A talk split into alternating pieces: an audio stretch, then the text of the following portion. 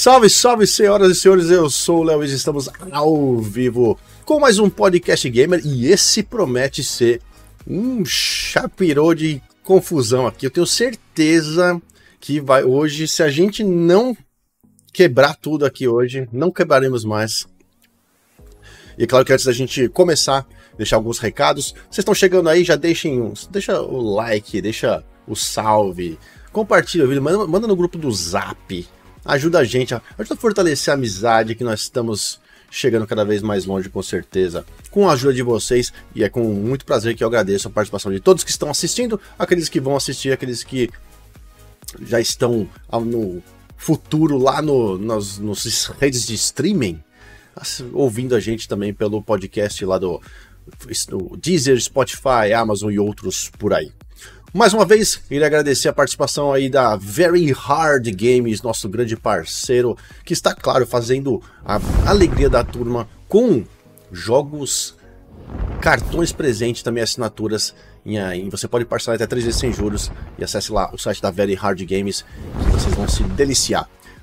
Muito importante essa, essa notícia de hoje também que eu tenho que falar aqui para vocês. Hoje a gente vai fazer o sorteio, Oráculo. A gente tem o sorteio para fazer hoje certo? Sim, tem um sorteio para fazer, né? Tem que Sim. soltar aí os códigos pra galera. Exatamente. A gente vai preparando aqui. Enquanto vocês vão, vocês vão falar bastante hoje, eu quero ficar só ouvindo o que vocês vão falar. Eu vou preparando aqui o sorteiozinho pra galera. Mas é claro que estamos aqui hoje. Eu, Léo Iso, Mendes JF86, volta. Muito obrigado pela sua vinda mais uma vez aqui.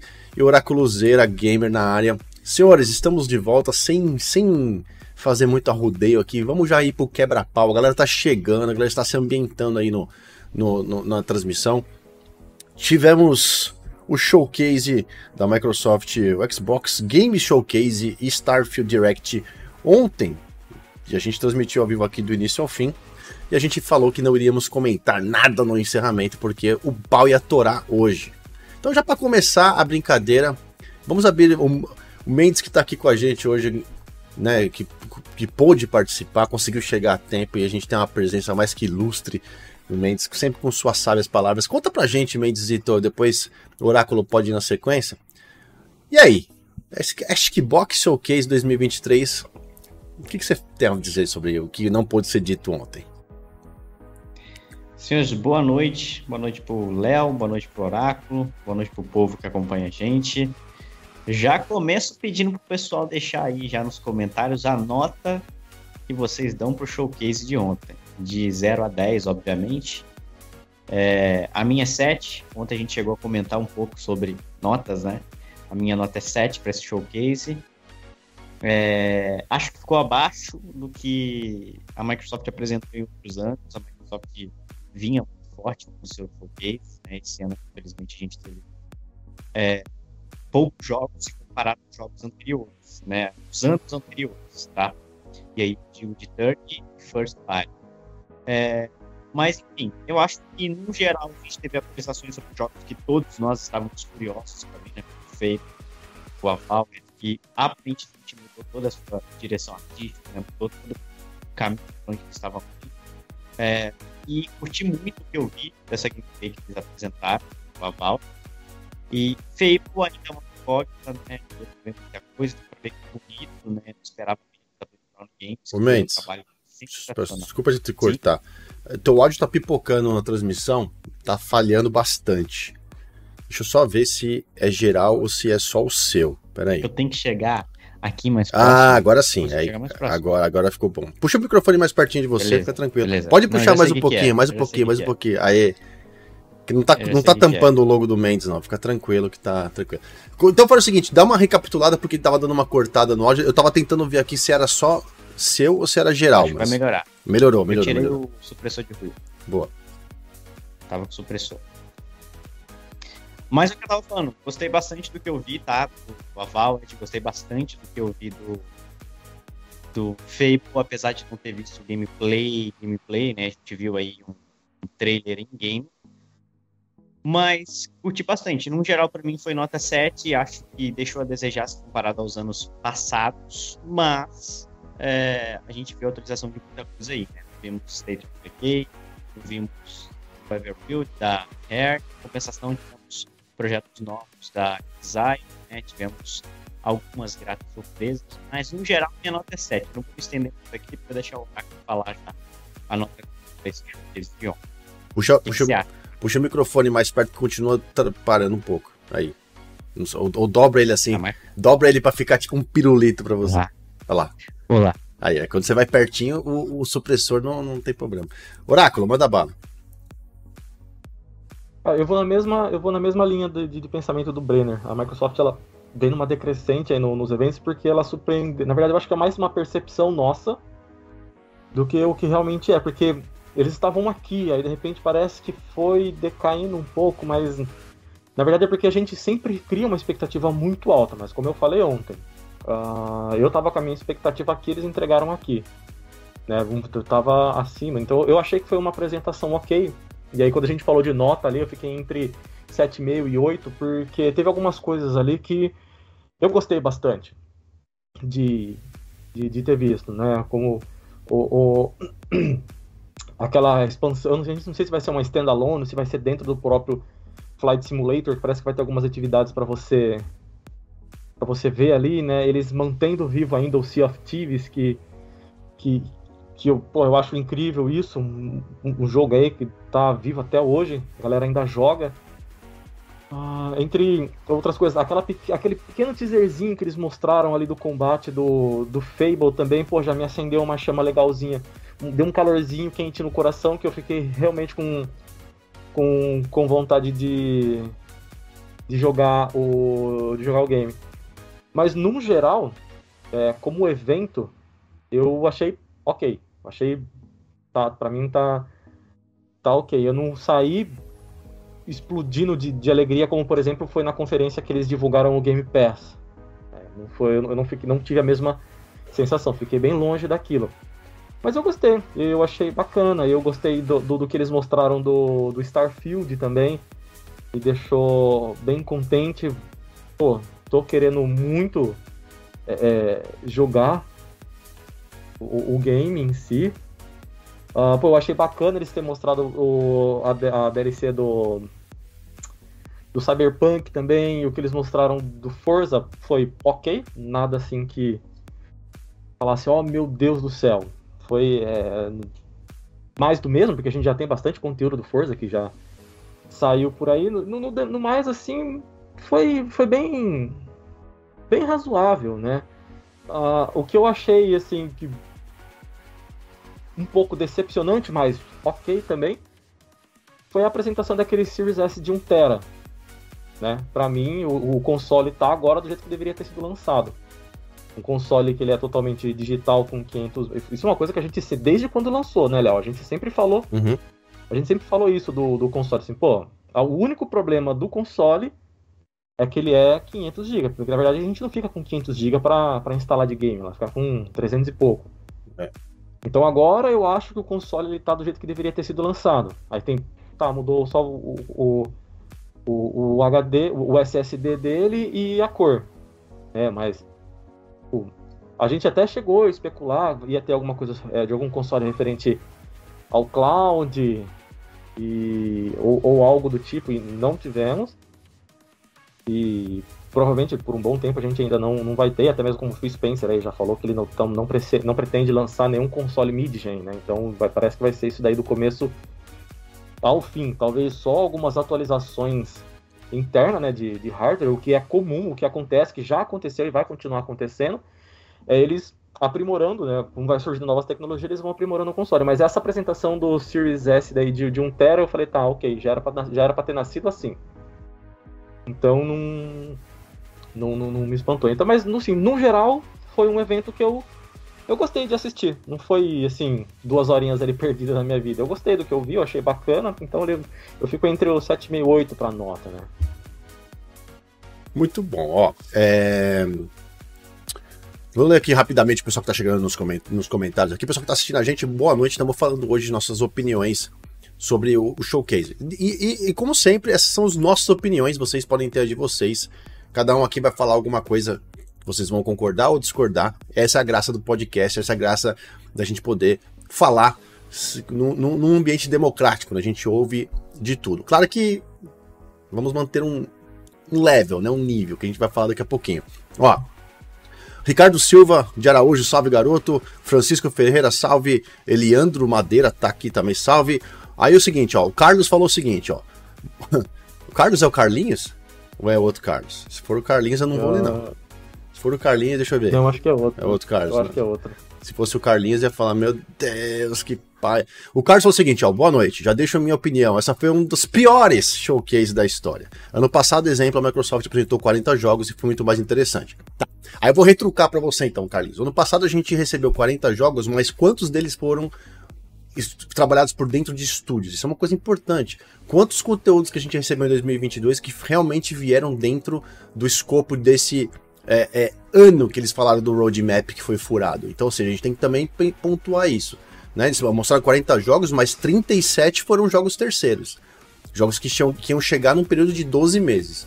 Tem que pensar agora, de novo, não é passação de pano, não. Vamos só, vamos só orientar o, o, o, o, a opinião, né?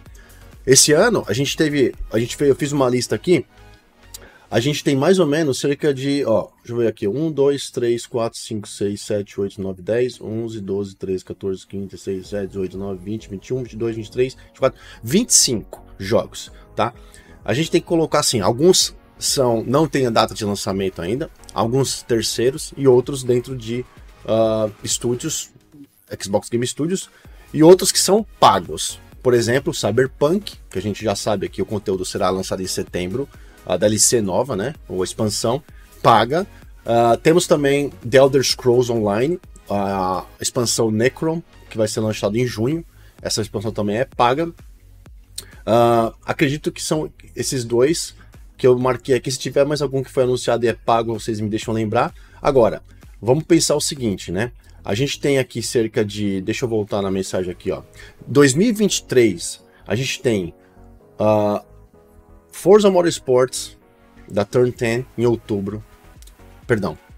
Uh, Starfield da Bethesda em setembro. Forza Motorsports em outubro. Dois, dois conteúdos exclusivos que chegam ao Game Pass uh, pra, pra gente, né? Ou seja, tá na assinatura. A gente tem também uh, Sea of Thieves chegando em julho com o conteúdo do The Legend of Monkey Island, nova expansão. Então são três conteúdos de, dentro da Microsoft que a gente vai, vai receber, além do periférico Xbox Series S de 1 tera que a gente comentou que vai ser lançado em setembro também. Então três conteúdos exclusivos de estúdios da Microsoft lançados agora. E dois jogos AAA.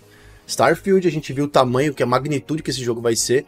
E Forza Motorsport, por mais que seja um jogo de corrida que talvez não pegue muita gente pelo, pelo tipo né, de jogo, pelo gênero de automobilismo, também um, é um grande lançamento também para todo mundo. Aí em 2023 a gente tem uh, Cities Skylines 2, Jusant, uh, Persona 5 Tática uh, e Elder Scrolls Online, tá? Tirando Overwatch, que é free to play, Cyberpunk e também o Elder Scrolls. Então a gente tem 1, 2, 3, 4, 5, 6, 7, 8, 9 jogos, 9 conteúdos e jogos chegando em 2023 que foram anunciados ontem, tá? Isso é importante a gente manter, porque foram muito mais conteúdos exclusivos que chegam no console, na plataforma Game Pass, comparados ao ano passado, né? Aí vamos para 2024 agora então, senhores. A gente vai ter aqui, ó, uma, bastante coisa third, mas também bastante coisa uh, bastante coisa third anunciado. Mas como 2024 é um ano que vai ter dois, dois semestres, a gente sabe que vai ter muita, muito mais coisa acontecendo. Por exemplo, ó, a gente tem South of Midnight, o novo jogo da Compulsion, e também a gente também tem o a, a, tem a Vowed, que é o novo jogo da Obsidian. Esses dois jogos estão marcados para ser lançados no ano que vem, é, 2024. Dois grandes nomes, o South of Midnight, muito bacana aqui da, pra, pra gente ver um novo, né, desenvolvido pela Compulsion, um novo games, desenvolvido por eles. É, temos também o Avowed, que é da Obsidian, que é um jogo que estava muito no radar da galera e muita gente estava querendo saber. Uh, temos o Hellblade 2 da Ninja Theory, ou seja, três jogos já exclusivos de grande proporção sendo lançados aqui.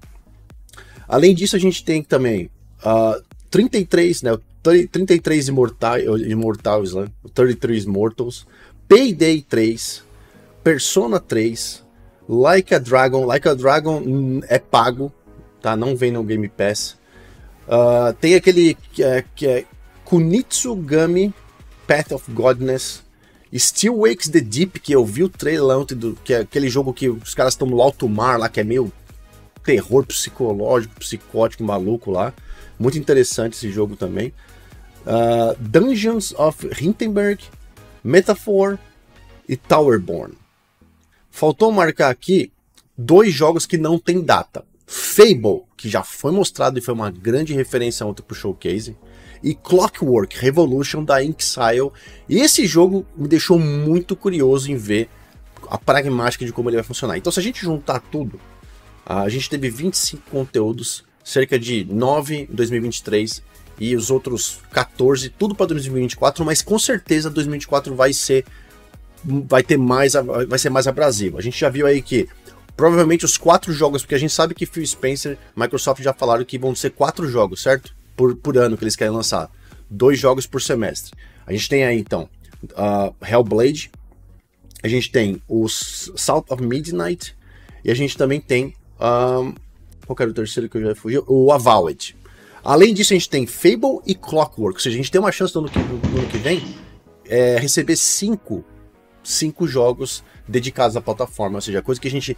Informações que a gente não viu recebendo de jogo que já estava em desenvolvimento, que ainda tem bastante coisa que foi apresentada e não apareceu, como é, Perfect Dark, Contraband, tem também Diana Jones e, e outros, que agora também não expandir na quantidade de jogos aí, fora novos projetos que vão acontecer. Então, quando a gente fala que foi um dos piores showcases, porque ano passado apareceu 40 jogos, eu tenho que questionar o porquê que esses 40 jogos. O peso dos 40 jogos, sendo que no final do, de tudo, muita gente vinha reclamar que eram só jogos que não vinham dos desenvolvedores da Microsoft. Então a gente não pode usar a carta do cachorro vira-lata, dizer, ah, no passado teve 40 jogos. Mas peraí, 40 jogos, 40 jogos que vieram tudo dentro do Game Pass, 40 indies, vocês que o pessoal reclamava, 40 indies tinha no jogo. E esse ano veio uma grande quantidade de jogos AAA e foi o pior showcase. Mas a opção é a opinião do Carlos, só retruquei aqui porque eu tive que fazer isso. A Karina Soares falou que curtiu o showcase, tá no hype de Starfield e não e tá triste por não ter tido o State of Decay 3. Mas isso também é outro jogo que está em desenvolvimento e provavelmente em breve a gente vai saber. Ó, o Otto, o Otto Milanes deu nota 8, Pedro Bruini nota 8, Cleberson 8,5, Elton Pereira 9, a Karina Soares deu 8,5, o Carlos deu 3, o Anderson Paulo deu 8, Alexandre Barbosa 8,5, Francisco Ferreira 8, Alisson Matias 8 e Kevin Coelho 9. O tio Lu Miranha deu 8,5, o Gama Gamer deu nota 6, porque se sentiu a falta de Gears 6. Uh, ah, Ricardo Silva deu 8 no, por contexto geral. E eu acho que. E tem bastante mensagem agora. Vou parar por aqui para não se estender muito. Você viu que o, no, o, número ficou entre 8 e 9, 8 e 9, 8 e 9. Tivemos algumas notas mais baixas da galera aí, outras notas que ficaram entre 8 e 9. Eu, ontem, conversando rapidamente entre nós, falei isso, dei uma nota. Assim, eu odeio dar nota. Eu acho que nota é um negócio que, sei lá, não, eu não curto. Mas eu falei, ó, pra mim não. não... Ô, Léo, o negócio da nota, ela é sua. Eu então, eu, eu não gosto da nota. Eu não gosto da nota. Eu não vou comprar a nota de ninguém aqui do, no, no, no chat e também não quero que ninguém compre a minha nota. Sim. Eu Esse quero, negócio, tô vendendo. O Pix é, aí de é, é. cinquentinha já. É, mim, é a minha nota. E assim, Faz um Pix, um pix pro Brenner ele muda. Argumento, independente do argumento, eu vou defender a nota de todo mundo que botou aí no chat, eu vou defender. Eu assim, ah, eu não, não gostei porque não teve, igual a Karina disse, ah, que ficou decepcionada, decepcionada por causa que não teve state. Beleza, super concordo. Agora, por exemplo, o Carlos não gostou, foi decepcionante. Para mim, ele nota 7, porque foi uma conferência ok. Para ele, não, porque o que mostrou, o que foi mostrado, para ele não, não agradou. E tá tudo bem, é isso. É, ó, a gente tem que entender que cada um tem um gosto diferente. O que eu gosto, você não vai gostar o que o Carlos não gostou, talvez, uh, talvez eu, eu, eu, goste. E assim, galera, se você deu uma nota 3, eu vou defender a sua nota até o final. Se você deu uma nota 10, eu vou defender a sua nota até o final, porque essa nota, ela é sua. A gente não tá aqui querendo te convencer de que foi bom.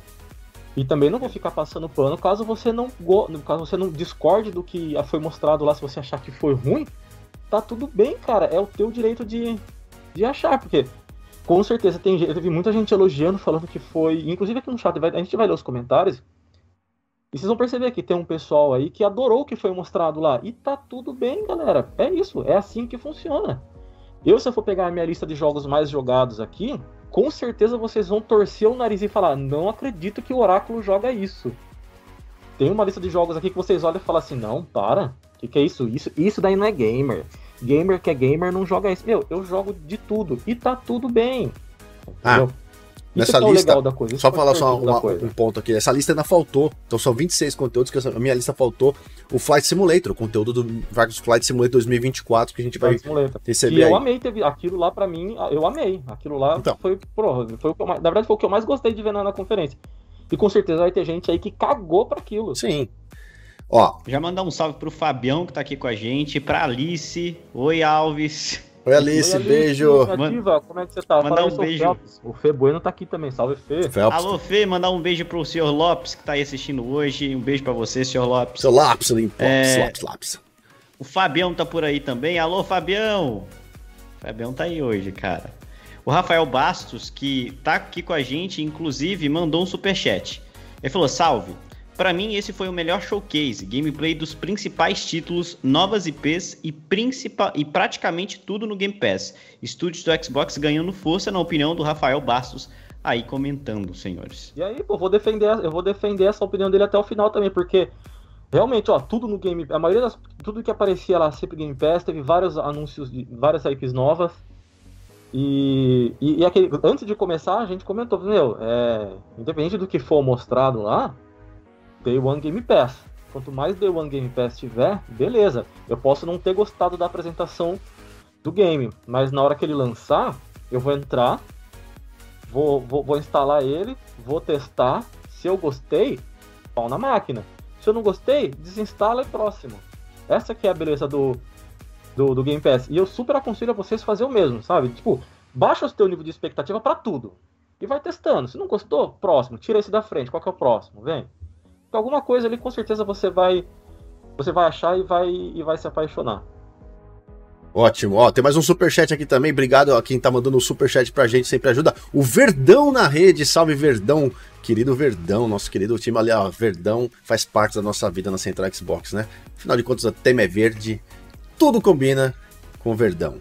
Evento top, mas Hellblade merecia uma gameplay mais estendida e uma data com dia e mês, concordo comigo? Concordo, Olha, eu já. Eu já... da mesma forma que eu concordo, tanto o Hellblade quanto o Fable, eu queria ter visto um pouquinho mais deles. Eu, eu, eu, não, eu acho que assim, vai de gosto da, do momento. Eu, eu, o que eu imaginei para. Por, que, por que, que eu falaria? Eu vou, vou pontuar uma coisa rapidamente para completar o meu raciocínio anterior. Eu, eu sei que eu me expressei muito, por muito tempo, mas deixa eu completar rapidinho. É, por que, que eu, eu falei que não daria uma nota. Eu dei, por exemplo, 9 de 10.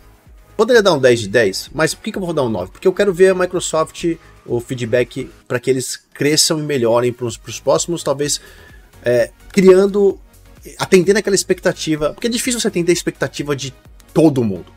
Cada um tem um pensamento, cada, cada um tá focado num jogo diferente, cada um tá focado num momento diferente. É difícil você entender aquilo. Eu, como consumidor, eu vou querer o melhor para mim. Seja em conteúdo, em preço, em tal. Nesse ponto, a Microsoft tem me atendido perfeitamente. Console, assinatura, onde eu recebo muita coisa e não preciso ficar comprando um monte de coisa separadamente. Por aí vai. O que, que eu penso do, do, do, do, do showcase? Eu concordo com a questão de se você mostrou esses jogos. Tudo bem, um ou outro não teria data porque a gente queria ver talvez um. Mas assim, o Hellblade, que a gente já viu tanta coisa do Hellblade, e apareceu ontem uma, digamos assim, uma, uma enigmática de momentânea ali de, de uh, daqueles momentos onde a Senua tá né, com as vozes ele não sabe o que fazer, ela tem que pegar uma dica para passar para um próximo ambiente ou, ou, resolver um puzzle, né? É, foi muito bom para a gente entender, mas é, é, realmente, pra, no fundo, ficou naquilo. E aí, e, tipo, tudo bem, agora temos uma, uma data ali, né? Tipo assim, ah, vamos, vai ser lançado em 24. Não sabemos o dia ainda, não sabemos o mês. É, é, acho que é isso, né? O Hellblade 2 é, vai ser em 24, mas não sabemos a data. É, e o mês. Sabemos. Mas, por exemplo, uh, eu gostaria de ver um pouquinho mais do, do, do Hellblade. Acho que a Ninja Theory já podia ter feito esse tipo de coisa, porque o jogo já tá visualmente, quem acompanha o diário de bordo deles no YouTube, vê o que eles colocam bastante coisa aqui. O Hellblade já tinha recebido outros, outros gameplays ali, como no próprio É, é... Vou. Peraí, peraí, senão eu perco o raciocínio rapidinho. Peraí, é, é, na própria introdução da menina, da atriz, ela falou: ah, você já me viu no outro vídeo lutando contra um, um golem gigante, lá um bicho gigantesco, e mostra ela lá tirando um arpão e tal. Eu acho que poderia mostrar mais nesse ponto. Outra coisa também que é importante no, no showcase é um, é um gancho. Eu, isso, isso é uma opinião minha. Eu tava conversando com um amigo hoje e ele veio falar que ele achava que é o contrário. E é realmente. Mas, por exemplo, Phil Spencer tava falando. O peso que seria market, no marketing que faria, o peso que faria na comunidade. Fiz pensar falar assim, no final, antes de puxar a Bethesda com o Starfield, falar assim, e não é só isso. Tem mais um último trailer que eu quero mostrar para vocês. E colocasse o Fable ali, ou o Avowed ali, traria muito mais peso à transmissão do que simplesmente jogar tudo isso na transmissão e no final ele falar o texto dele e falar, bom, agora vocês fiquem aí com o Starfield. Esses são dois pontos que eu peso na apresentação para que a coisa tivesse ido mais para frente. Então, talvez ver um jogo um pouco mais é, detalhado no gameplay, como foi o caso de Hellblade e Fable. A Valve foi muito bem detalhado, até mais do que né, nem esperava talvez ver aquele jogo ali. Mas a gente também não teve uma data. Eu acho que se você. A Microsoft tinha que colocar um compromisso que se eu vou colocar esse jogo no showcase e é um, um, um AAA meu, é 2024, então bota uma data. Bota um mês, novembro, não importa. Entendeu? Para mim, isso tem que acontecer nos, nos, nos showcases dele. Desculpa, Mendes, aí pode, pode mandar bala. Não, eu já ia fazer o advogado do diabo, que eu gosto. Tem o superchat e... aí, Mendes. Tem mais um superchat na tela do Thiago vamos, Camerino. Vamos ler o superchat. Vamos ler. Ele disse o seguinte: Boa noite, pessoal, tudo bem? Salve, Tiagão! Uma pergunta. Vocês viram o rage dos piologos sobre Starfield? Acho que eles gostam muito do Flame War e não gostam de entender as escolhas técnicas feitas pela Bethesda. Eu não acompanho o conteúdo deles, é, não acompanho o conteúdo dos não piologos, mas ac acredito eu que eles ganham, ganhem muitas views fazendo isso, né? Fazendo Flame War. Não acompanho, não sei o que eles falaram, mas a gente já vai entrar, Thiago, nesse, nesse, nessa polêmica do Starfield a 30 FPS. Eu só queria complementar, senhor, se vocês me permitirem, né? Não sei Sim. se vocês já querem entrar no Starfield agora. Não. A questão do Hellblade. Quando? Hellblade era um exclusivo de PlayStation, todo mundo sabe, né? E lá na época que saiu exclusivo de PlayStation, tudo que a comunidade de Xbox falava era que era um simulador de caminhada, era um walking simulator, né? Você andava muito nesse jogo. E de fato, você vai jogar o primeiro Hellblade, apesar dos combates e tudo mais, é um jogo onde você anda bastante e tem puzzles. É muito né? puzzle, e em né? certos momentos. É certo. Em, certo, em certos momentos, combates tudo que foi mostrado até hoje pra gente de Hellblade 2, com exceção daquela gameplay onde ela joga uma espécie de arpão ali, no, né, uma lança, num gigante, foi um Walk Simulator. Vocês concordam que a gameplay que a gente viu ontem foi num momento do jogo que não existia combate, a Senua estava andando por ali, ouvindo vozes. Então, concordo com, com o Léo nesse ponto, de que cara, já me gera algumas dúvidas. Não que o jogo vá ser ruim, tá? É de novo, são coisas pra gente pensar e para criar colocar sementinhas de perguntas na, sua, na cabeça de vocês. Como que Hellblade vai chegar? Quais são as suas expectativas para Hellblade? Porque tudo que a Ninja Theory mostrou pra gente até hoje foi isso. Sendo andando para lá e para cá e ouvindo vozes. É, enfim, o que a gente já tinha um pouco lá no primeiro Hellblade. Sei que vai ter os momentos de combate, provavelmente, mas eu gostaria de ver muito mais uma evolução do combate do primeiro jogo no segundo game do que, obviamente, a evolução gráfica é notória, notória demais. Você vê uma evolução gráfica magnífica se comparado primeiro com o segundo jogo. Mas eu gostaria de ver um pouco mais do combate do jogo, um pouco mais de combate com criaturas que estejam no mesmo tamanho, nível, né, tamanho, né, tamanho mesmo da Senua, um combate com espadas. Eu gostaria de ver a Senua é, nesse, nesse tipo de combate para ver se evoluiu, ou se vai ser a mesma coisa do primeiro, ou se para esse jogo eles estão tirando mais nisso e vai focar só na história, vai ser um negócio que você tá caminhando, caminhando, caminhando, vai ter uns momentos ali que você vai fugir, colocar sua lança, é, enfim, tô curioso para saber o que, que eles vão mostrar. E aí eu quero saber a opinião de vocês, do Léo, do Oráculo, o que, que vocês esperam de Starfield, de Starfield, olha, de Hellblade, é, nesse sentido, vocês esperam que seja um Walking Simulator? E, de novo, tá? Não tô falando que o jogo ser um Walking Simulator é um jogo ruim. Até porque tem Firewatch, que é um Walking Simulator. Firewatch é um indie maravilhoso. Quem não jogou, recomendo demais jogar. É um jogo que tem uma história super profunda. De novo, eu quero entender de vocês, entender do pessoal que tá assistindo a gente, da comunidade. Lá atrás, quando tava na Sony era o Walking Simulator e era ruim. Agora a gente tem um jogo exclusivo de Xbox. Tudo que foi apresentado até hoje foi em situações onde a Senua está andando, caminhando, ouvindo vozes e tudo mais. Não tivemos muito combates, com exceção, obviamente, daquela gameplay que ela tá jogando uma lança é, no gigante. Quero entender de vocês qual é a opinião de vocês sobre isso. De novo, é uma sementinha que eu tô plantando. Não tem como tirar conclusão de que, que vai ser o jogo ou não. Tô pegando tudo que foi apresentado hoje. De 90% eu, eu, eu... que a gente tem é o Walking. Eu quero saber de vocês. Eu, eu entendo o que você tá, tá querendo dizer, o, o Mendes, essa questão do Walk Simulator. E também entendo de você falar que queria ver mais, mais combate no jogo. Mas eu acho que a proposta do jogo é, é realmente essa que eles estão entregando, essa coisa do Walk Simulator.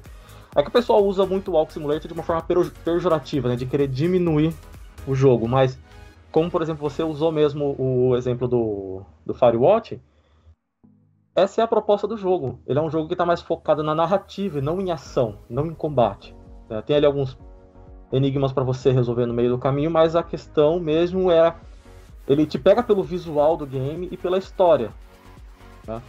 Tem um outro jogo que eu, eu esqueci o nome agora, mas ele é um jogo que ele é única e exclusivamente você andar de um lado para o outro.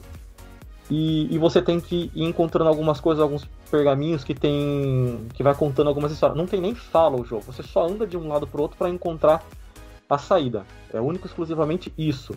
Se você for pegar, por exemplo, é, Cube, Pneuma, é, que são jogos de puzzle, é tudo você ficar andando de um lado pro outro, resolvendo os enigmas para achar a saída e achar o próximo ponto de, de, de controle. E tá tudo bem, porque essa é a proposta do, proposta do, do game.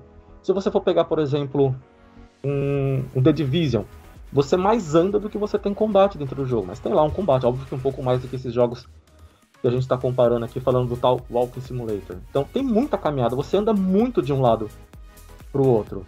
Uh, se você for pegar um Battlefield, por exemplo, tem muito walk, tem muito walk. Você anda muito, porque os mapas são enormes, então você anda muito no jogo até você conseguir encontrar, entrar em combate com com alguém. Então a gente tem que é, entender que alguns jogos eles têm realmente essa proposta de eles tiram um pouco o, o combate e focam um pouco mais na, na narrativa. Apesar de que eu acredito que fica muito mais divertido quando, quando tem um pouco mais de ação. Então, por exemplo, se eu pegar um Hellblade, eu acho que o jogo ficaria mais interessante para um número maior de pessoas se realmente tivesse mais combate, porque tem gente que não tá tão interessado assim em ficar vendo uma historinha na tela. A gente tava comentando agora, de pouco, que eu tava falando com a Alice e com o Phelps, assim, meu, como que a gente anda de um lado pro outro nesse Diablo? Mano, você anda muito de um lado pro outro. Tem ali as viagens rápidas que você faz, mas, meu, é o tempo todo você andando de um lado pro outro, é, vendo história. Tanto que eu pulei grande parte das cutscenes porque eu queria acelerar um pouco logo o processo e chegar no endgame. Então, quando a proposta do jogo ela é um pouco mais focada nessa narrativa, na, na, na história, no, nos diálogos, é, ele vai ser assim, não tem como fugir. Da mesma forma que você tem um filme de ação, que ele é mais focado na ação, na adrenalina, na porradaria, é o famoso tiro, porrada e bomba que a gente fala, né? É um jogo que ele é um jogo ou um filme, no caso, que ele é muito mais focado na ação. Tem ali seus momentos de, diálogo, tem, mas ele tem muita ação. O videogame é a mesma coisa. Você vai ter um, um, jogo ali que é mais focado na ação e vai ter alguns jogos ali que é mais focado na narrativa, como por exemplo um filme de drama, um filme de romance ou um filme de comédia, que ele é mais naquela coisa ali dos diálogos, das piadinhas, da... Se você for pegar, por exemplo, um Sunset Overdrive, meu, aquele jogo tem ação quase que 90% do momento que você está jogando, porque por mais que você esteja andando de um lado para o outro do mapa, indo atrás de uma missão, vai aparecendo bicho o tempo todo para você tretar lá. E tem muito, tem, tem vários jogos que, que, que são assim. Né? Então, pra mim tá ok, mas eu entendo quando você fala do, do Hellblade ele ser um Walk Simulator, porque realmente ele é. Mas para mim tá ok porque essa é a proposta do, do game. Mas eu entendo também que se ele tivesse mais combate, mais ação, ele ia atingir um público maior não ia ter tanta gente torcendo o nariz. E pra mim tá ok também, que é a opinião das pessoas. Porque o jogo ele é bonito, ele tem uma história foda, ele tem. Pô, ele tem um ambiente muito foda. É tem muito potencial. Foda. Tem um puta de um potencial. Mano, se você coloca um pouquinho. Não precisa exagerar no combate. Coloca só um pouquinho precisa, mais de combate. Exagera, Ninja. Exagera bastante. Se você colocar um pouco mais de combate ali, ele vai, ele vai ficar mais interessante, fica mais legal, fica mais chamativo. Aumenta o fator é, de você dar, de dar o replay, né? De você jogar ele de novo porque você gosta do. do, do, do combate. O Anthem, por exemplo. Eu vou falar de Anthem de novo. Todo mundo odeia Anthem, mas eu adoro o combate do Anthem. Eu adoro o combate do Anthem. Aquele negócio de você voar, tretar, vai ali, faz as, as missões. Eu adoro aquilo. Né? Sim. Então. Mas se você for falar do Anthem, é um simulador, é um simulador de voo. Porque você fica voando não. caralhado de tempo no Anthem também. Pronto, é. é. Então, então o foco. Mas novamente. O lance, do, o lance mas da novamente entramos naquilo. O que, que a, a comunidade está esperando de Hellblade 2? O pessoal está esperando que vai ser um jogo é, que vai ser. Pra mim, pra vai, mim tem que eles, eles têm que seguir. Eles têm que seguir. A, eles têm que seguir o que deu certo no primeiro jogo. Tá por, tá por isso ele está sendo feito uma sequência dele. Claro que eles estão explorando a parte gráfica muito mais do que a gente, o, o, básico. Para mim, Ninja Theory hoje tá, vai colocar, digamos, o primeiro verdadeiro a, a, a Turn 10 com Forza o Motorsport e a, e a Ninja Theory vão colocar os dois jogos que vão explorar graficamente o, o assim o máximo que a gente possa possa receber no, nos consoles da nova geração, mas eu espero jogar. Claro que tenho certeza que eles vão incorporar novos elementos, porque eu assisti bastante os diários da Ninja Theory com as gravações que eles fizeram e deu para ver, por exemplo, é, o, o, tem um episódio que eles falam muito sobre o estúdio de combate que eles estavam fazendo para deixar a Senua, né, é, levar ela para um próximo nível na parte de combate e tal.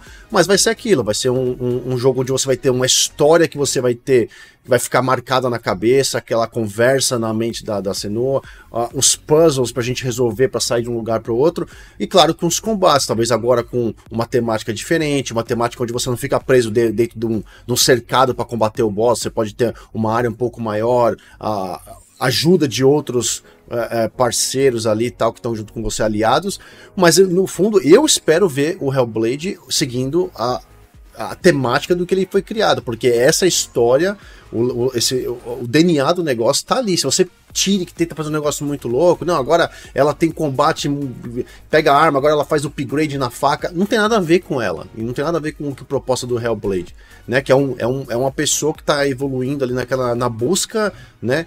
É, se, se, eu me lembro bem da, da, primeira, da história do primeiro filme, é alguma coisa com relação ao a morte, do, do assassinato do, de um ritual que do, do, do, marido dela, do parceiro dela, e aí ela foi atrás para combater ou para encontrar a verdade naquilo. Então, ou seja, é uma história paranoica, uma história que, que, que, envolve muito enredo, muita cultura dali, da parte nórdica, da parte que foi feita. Então, eu espero que, que eles continuem, que eles mantenham o que foi feito no primeiro.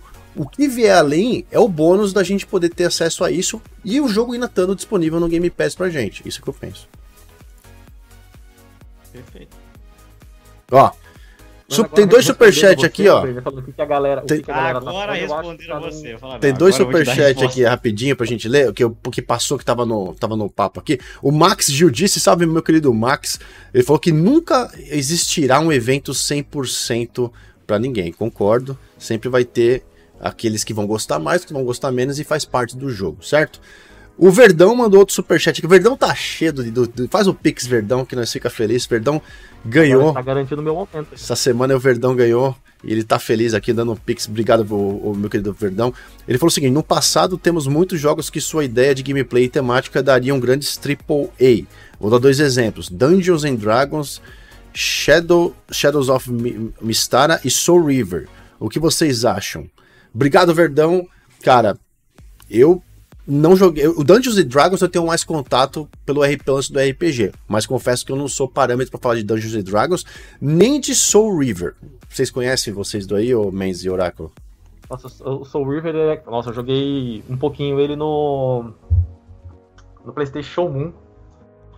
E é que, assim, eu, eu não vou saber um, um game, mas ele era bem sombrio, ele era um, um RPG meio que você matemática meia dark, assim, sabe, bem gótica e porra, era bom, cara. É, é, é, era um game assim que eu acho que se tivesse uma, uma, uma, sequência naquela temática com a tecnologia de hoje, ia dar um puta de um jogo foda, mano.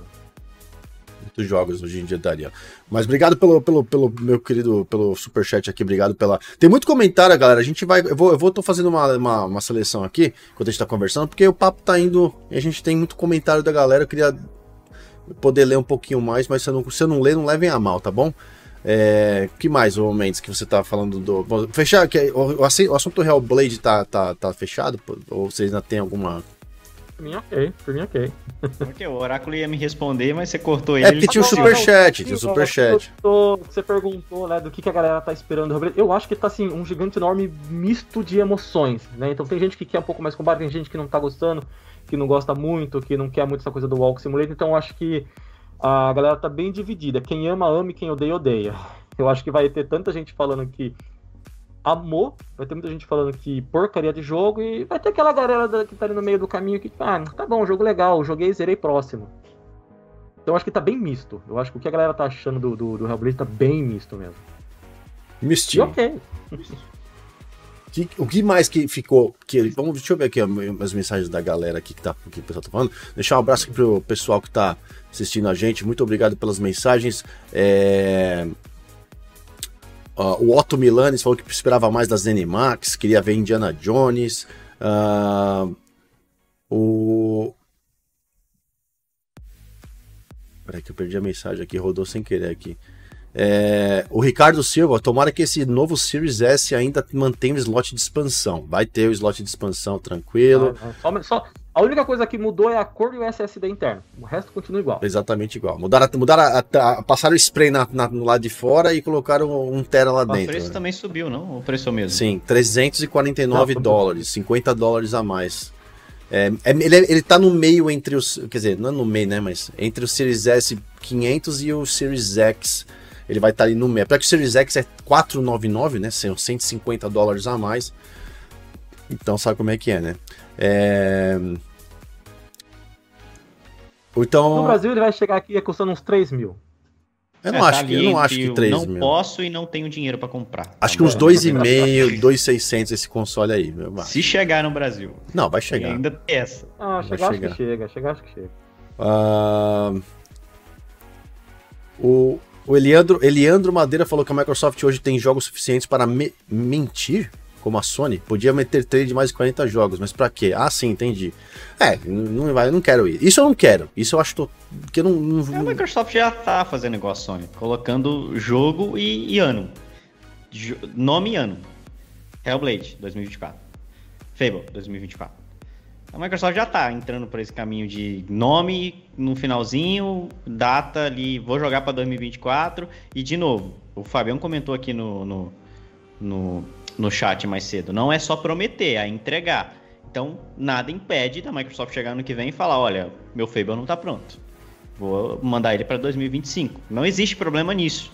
não vejo problema nisso. É, e eu acho que, assim, como a, a, a gente teve um jogo da Inxile, né? A Inxile colocou no final do trailer dela. Vai sair quando tiver pronto. É. O Cyberpunk também fez isso. Isso não saiu pronto, né? Mas, enfim, tem que colocar, tem que colocar no final do seu trailer, cara, o jogo tá aqui. E quando tiver pronto, a gente lança. Pronto, ó, vai vindo. Cara, quando tiver pronto, vai lançar, quando tiver pronto. Coloca isso, quer mostrar jogo, não coloca data. Porque que, que a gente já. A gente já está aqui falando o quê? Não, ano que vem vai ter Fable. Ano que vem vai ter Hellblade, não sei o que. Chegando ano que vem é Microsoft. Então, gente, deixa eu contar um negócio pra vocês aqui. Rapidinho, chega aqui. Fala, então, precisa de mais tempo. E aí você criou uma expectativa no, no pessoal e não vai entregar o que eu, você prometeu. Eu, eu, então, não, eu não entendo, eu, não, eu, eu realmente, quando eu vi Fable na tela, eu falei, cara, vai dar. Os caras vão mostrar um pedacinho, vai colocar a data, e agora no Extended, Showcase Extended que vai ter amanhã eles vão fazer, eles vão mostrar a Playground dando muito mais na, na coisa. Isso que eu não gosto, colocar um jogo e não colocar a data. Colocar um, um videozinho ali, que tudo bem, que foi capturado dentro do, do, do, do console, né, em game, né? Não é um, uma cinemática, não é um CGI. Mas, pô, para mim, a Microsoft já bateu nessa tecla. E nesse ponto é, é, é isso que soma contra, para mim, não ter sido um evento, para não ter sido um, um, um evento 10 de 10. O, o Henrique falou o seguinte, ó, o Henrique Pardinho falou que foi demais, nota 9 de 10. Uh, ah, o Rafael Bastos, 8,5. O ex-Linuxer, 9. O Bruno, 7 de 10. O San Sanctivis, 10 de 10. O Rui falou que adorou. Uh, o Gui Marx falou que só por ter Fable e aquela apresentação de Starfield, nota 9. Uh, o Gerivaldo Cavalcante, nota 9. Ciders Creed, nota 8. Daria 10 se a gameplay do Hellblade fosse mostrando algo do combate. O Gilbert Matar, nota 10. E muita galera conversando aqui. A Alice deu 10. Obrigado, Tá Alice. bêbada. Tá nada. Hoje ela não bebeu. O Sidescreed mandou uma mensagem legal aqui, olha, falando que o pessoal do Xbox, eles têm uma preferência com um jogo com foco na, na gameplay, né? Não, não no foco tanto na, No na, na narrativa, né? Que o pessoal de outras plataformas preferem mais é, jogos, jogos focados na narrativa. E eu realmente eu tenho um pouco dessa percepção dele também, que a, a galera gosta mais do tiro, porrada e bomba, da correria, do, do faca no dente e ir pra cima deles. Mas eu, eu percebo também que tem. a- Eu tenho os meus momentos de jogos mais focados na, na, na narrativa também, mas eu também tenho essa percepção de que a galerinha do lado verde da força tem a preferência um pouco mais na ação do que na, na narrativa. mano. É, é- Também acho. É, aquela importante. história, o Xbox sempre foi o console do multiplayer, né? Sempre foi o console dos jogos FPS. Sempre foi onde a galera se reuniu pra jogar online. Então, a, base instalada de jogadores leva muito isso, né? De, de ser uma base que gosta de jogos de ação. Tanto é que a maioria dos exclusivos de Xbox são, hoje tá mudando um pouco isso, mas a maioria dos jogos de Xbox são de tiro, são FPS, são é, você vai pegar aí, tem Halo, tem Halo, Fo- Forza é foda, né, de FPS, mas tem Halo, Gears, é, o que, que a gente tem mais agora? Vai entrar o COD, né, de, de franquia da Microsoft, que é de tiro, a gente teve Record, que tinha um, um pouco mais essa pegada também de Forza, tiro, Sunset. é, sim, Sunset, o Quantum Break, tiro, mas a história, é, é- o Quantum Break é uma coisa que a Microsoft, eu não entendo, cara, por que, que a Microsoft abandona, mas é, uma, é um jogo de tiro que tem uma história foda. É um jogo foda. Que Não, deveria pra você ver que dá pra fazer as duas coisas. Sim. É, Cadê a querência? Falta a querência, falta ali a malemolência do negócio.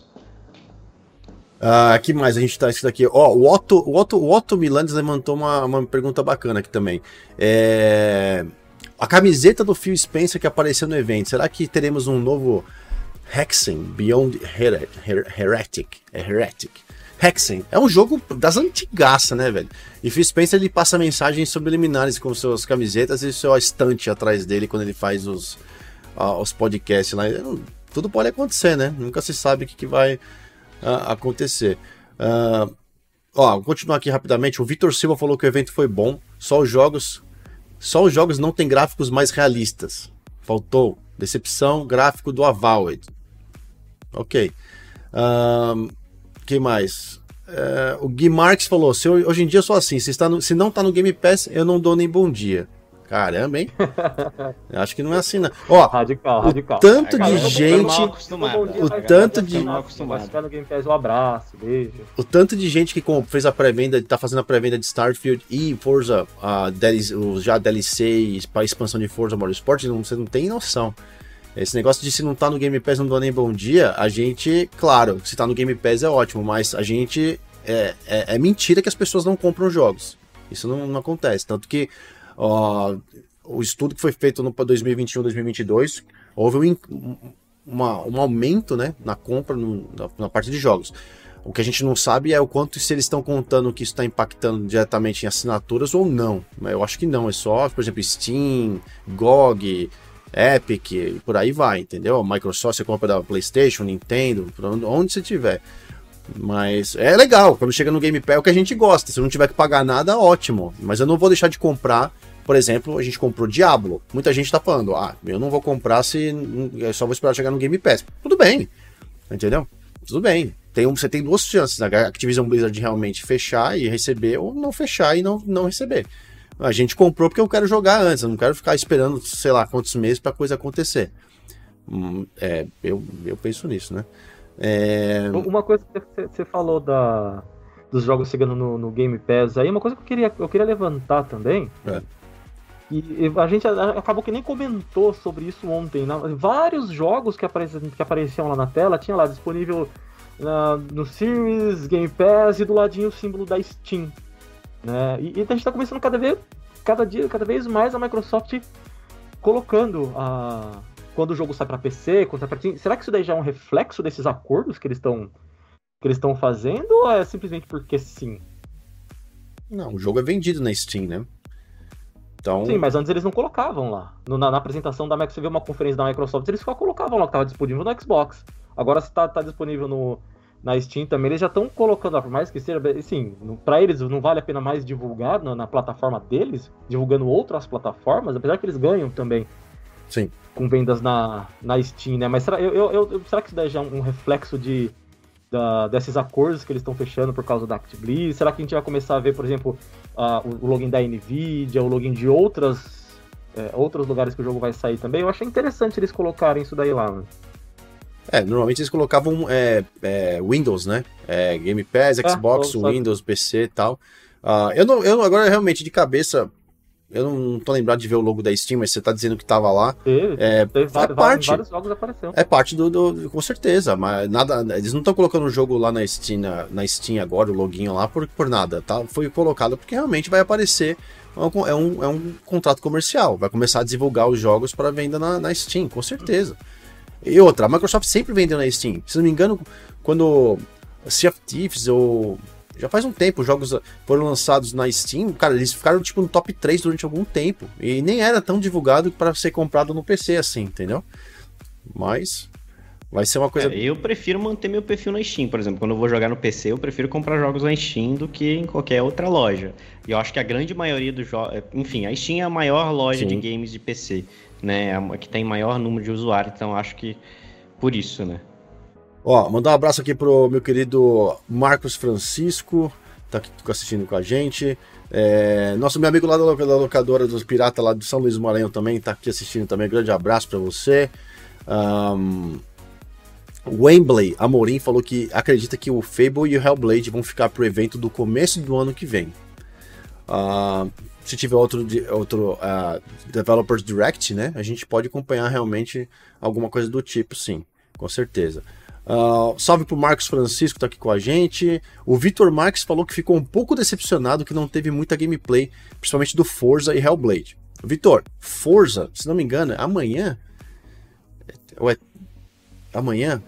Acho que amanhã vai ter o Developer Direct, digamos assim, o, o, Forza Monthly, né, que eles chamam, né, deles, que vai mostrar a temporada nova do, do Forza Horizon e a, um, eles vão imergir na campanha do Forza Motorsport nessa apresentação. Então, eu vi, o que eu vejo de Forza para mim assim, sempre é é suficiente porque é um jogo muito temático. Por exemplo, Forza Horizon é um jogo que você vai ter mundo aberto e tudo mais, você explora mais aquele ambiente. Forza Motorsport é um jogo de automobilismo. Forza Motorsport é um jogo de circuito, de, de corrida, de carros e tal.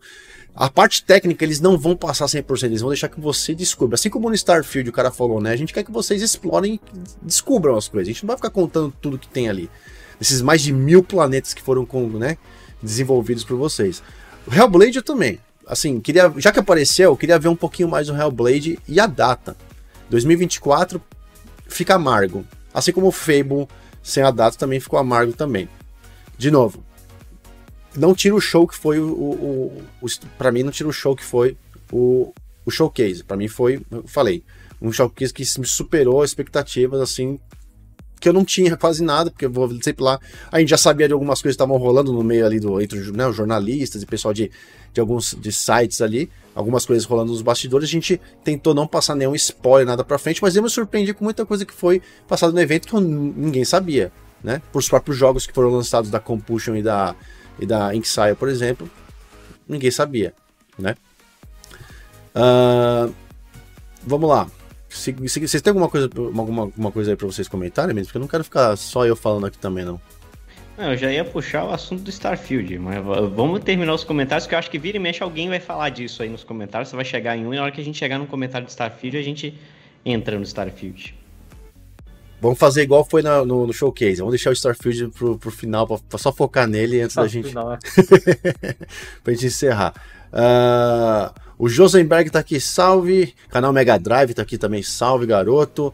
Uh, o Elton Pereira também tá aqui, salve, garoto. O Zaltamirak, a enciclopédia dos podcasts, tá aqui. Zaltamirak falou que é comum esse sistema de anunciar um jogo antes do que deveriam, seja para atrair funcionários ou para gerar hype e engajamento à comunidade como foram Hellblade, Fable e Avowed. É isso aí. Uh, Edlon, Edlon Diogo falou aqui, ó. Mas não é um jogo narrativo, Walk Simulator, pra chorar que a mídia gosta? Interessante. Interessante a pergunta. Porque quando a capinha é verde, é não, é não, não, né? É, de novo, o exercício que eu falo. Vamos transformar Hellblade 2 em um exclusivo de PlayStation. Você estaria criticando? Fica aí a pergunta no ar. É. Ó, o Edlon, Edlon, perdão. O, é, o Edlon Diogo falou o seguinte: Parem de esperar que Hellblade seja o God of War do Xbox. Mas ninguém tá. Ninguém tocou em nenhum nome de nenhum jogo de PlayStation até agora aqui na apresentação. A gente nem falou do, do Play, né? Assim, não, mas é que o cara, não, o cara tem que trazer. A galera tem que trazer o um negócio, achando que a gente tá se esperando. Meu, eu quero. Eu acabei de falar, eu quero que Hellblade seja o jogo que ele foi. O que ele vai ser. E não, vai ser só. Provavelmente ele deve ter escutado isso daí em algum lugar. Não, não, não. Peraí. Ele tá mandando uma mensagem, eu tô lendo. Azar dele. Tá, na, tá aqui na transmissão, a gente vai falar. Certo? Do mesmo jeito que eles estão falando, a gente também tá ouvindo. Tá lendo, vai concordando, vai discordando, tudo mais. Uh... O Alan Silva falou que não gostaria que fosse apenas um Walking Simulator. Gente, Walking Simulator é assim, o Mendes foi que quis ilustrar a questão de não ficar só andando e tendo as visões e não e você cansar de não ter nada para fazer. Acho que é esse é o ponto, né, Mendes, que você Sim. O primeiro teve, o primeiro teve muito disso, né? O primeiro teve muito de andar e puzzle. Anda, anda, anda, anda, puzzle, alguns momentos de combate. Eu acho, eu, eu, eu, tá? E aí agora a opinião do Mendes. E, é, e aí, como o Oráculo disse, cada um, e o Léo disse também, cada um aqui tem a sua opinião e tá tudo bem, tá? Eu não tô brigando com você, você não precisa brigar comigo, você pode ter sua opinião e eu posso ter a minha.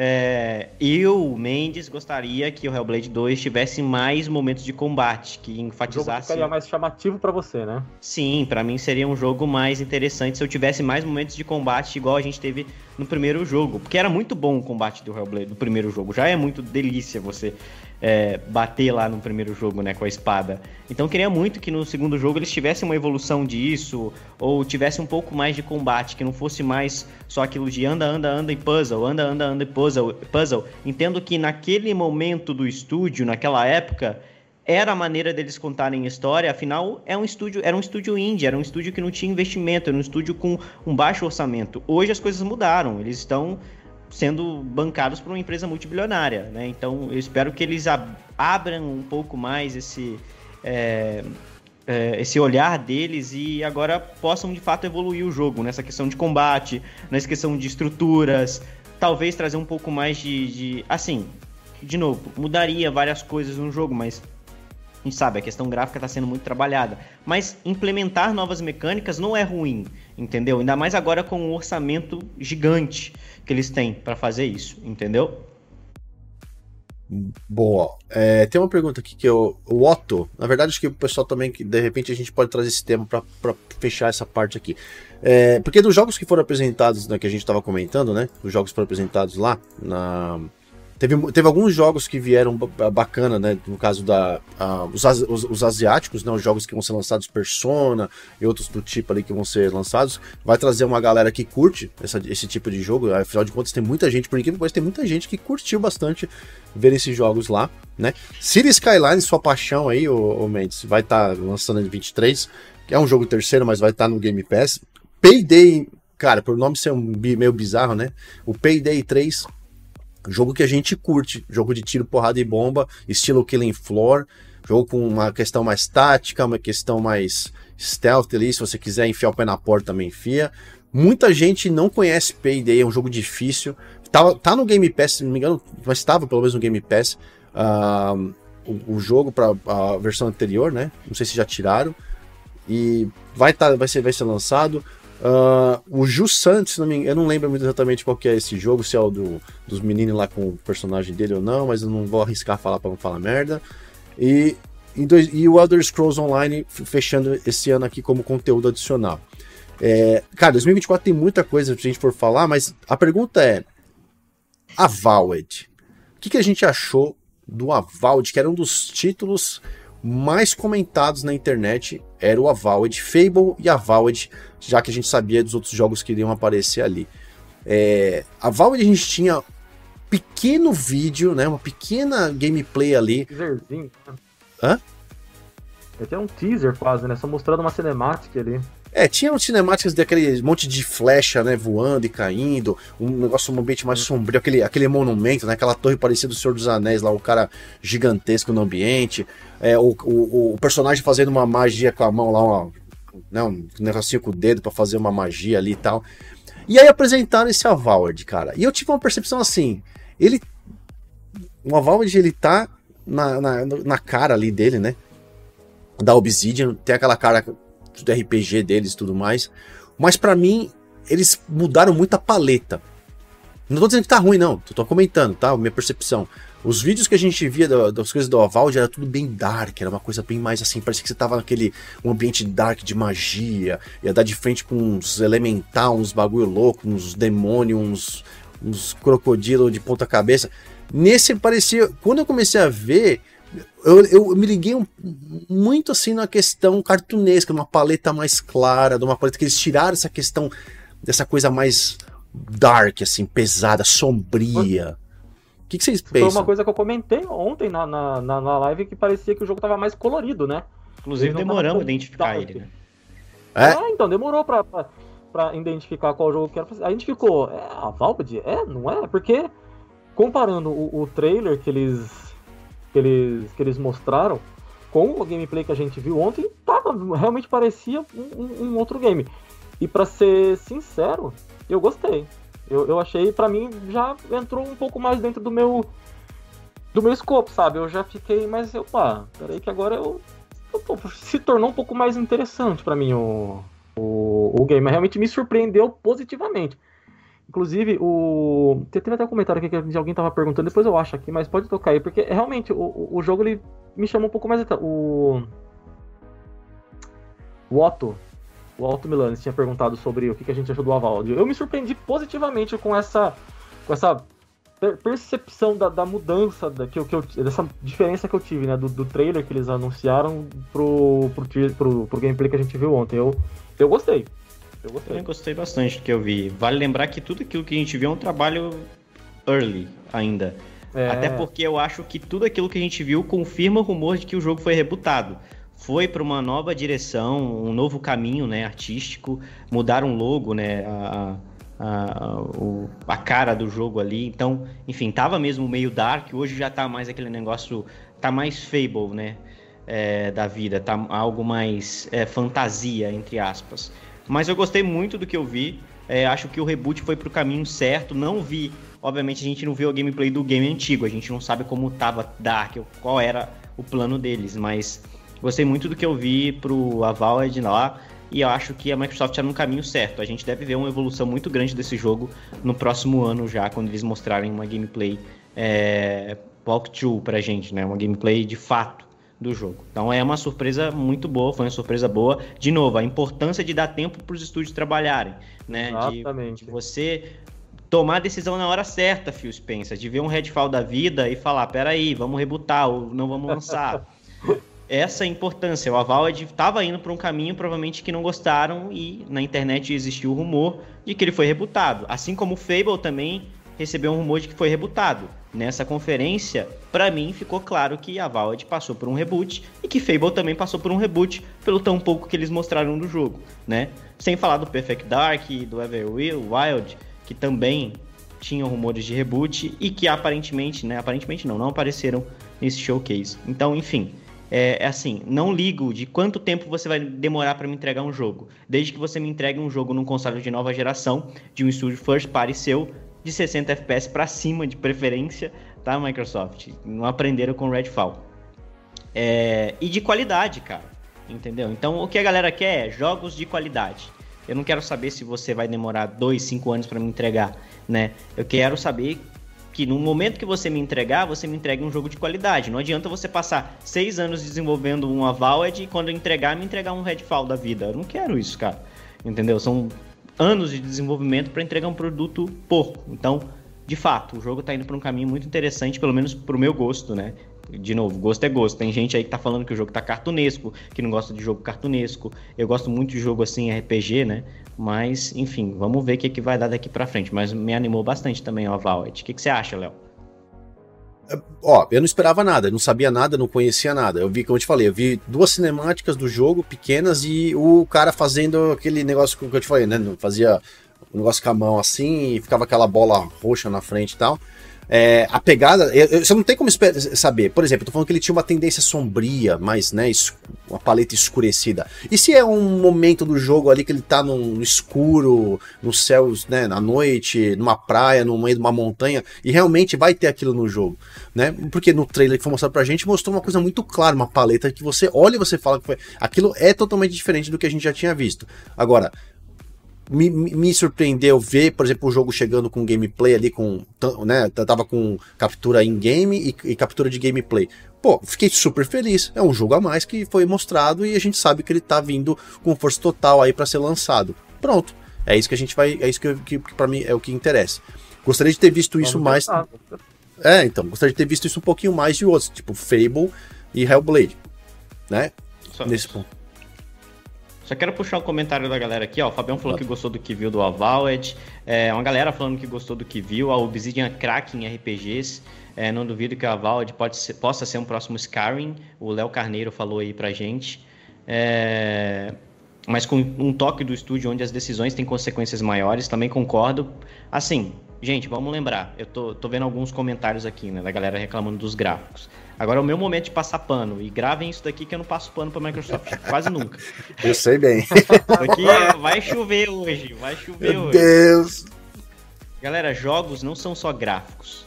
Jogos não são só é, o, ci o cinemático. FPS. Jogos não são só The Last of Us da vida, né? Se a gente for pegar em comparação os jogos do PlayStation, que saem sempre cinemáticos, né? Com a paleta de cores cinemática. Cara, jogos são para atingir uma grande gama de usuários. Você tem que entender que no Game Pass, que é um serviço de assinatura da Microsoft, você tem pessoas que curtem coisas que você gosta e tem pessoas que curtem coisas que você não gosta. Eu, por exemplo, reclamei do Hellblade ser um Walking Simulator. E eu não gosto de jogos onde você anda, anda, anda, anda, anda e não tem muita ação. Gosto de história, mas quero uma, uma, uma boa dosagem entre os dois, história e ação, gameplay de ação. Agora, se para você o Avowed não é um jogo, é só não baixar. Só não instalar, é só não jogar. É simples assim. Vai estar tá lá no Game Pass. Se você quiser jogar, você vai poder baixar e, jo e jogar. Pronto. Vai ter outras coisas no Game Pass que vão te agradar. Outras opções existem. Ah, eu gosto de um, de um gráfico mais realista. Tá bom, você vai jogar qual RPG hoje? Que é realista pra caramba os gráficos. Me fala. Vai jogar o The Witcher 3, lá de, de 1900 lá vai bolinhas, que se você for jogar hoje é um jogo bonito ainda mas os gráficos não estão mais né, tão a par dessa nova geração. Vai esperar o The Witcher 4 para você, você jogar? Então, enfim, gosto é gosto. Esse jogo pode não te agradar nesse momento.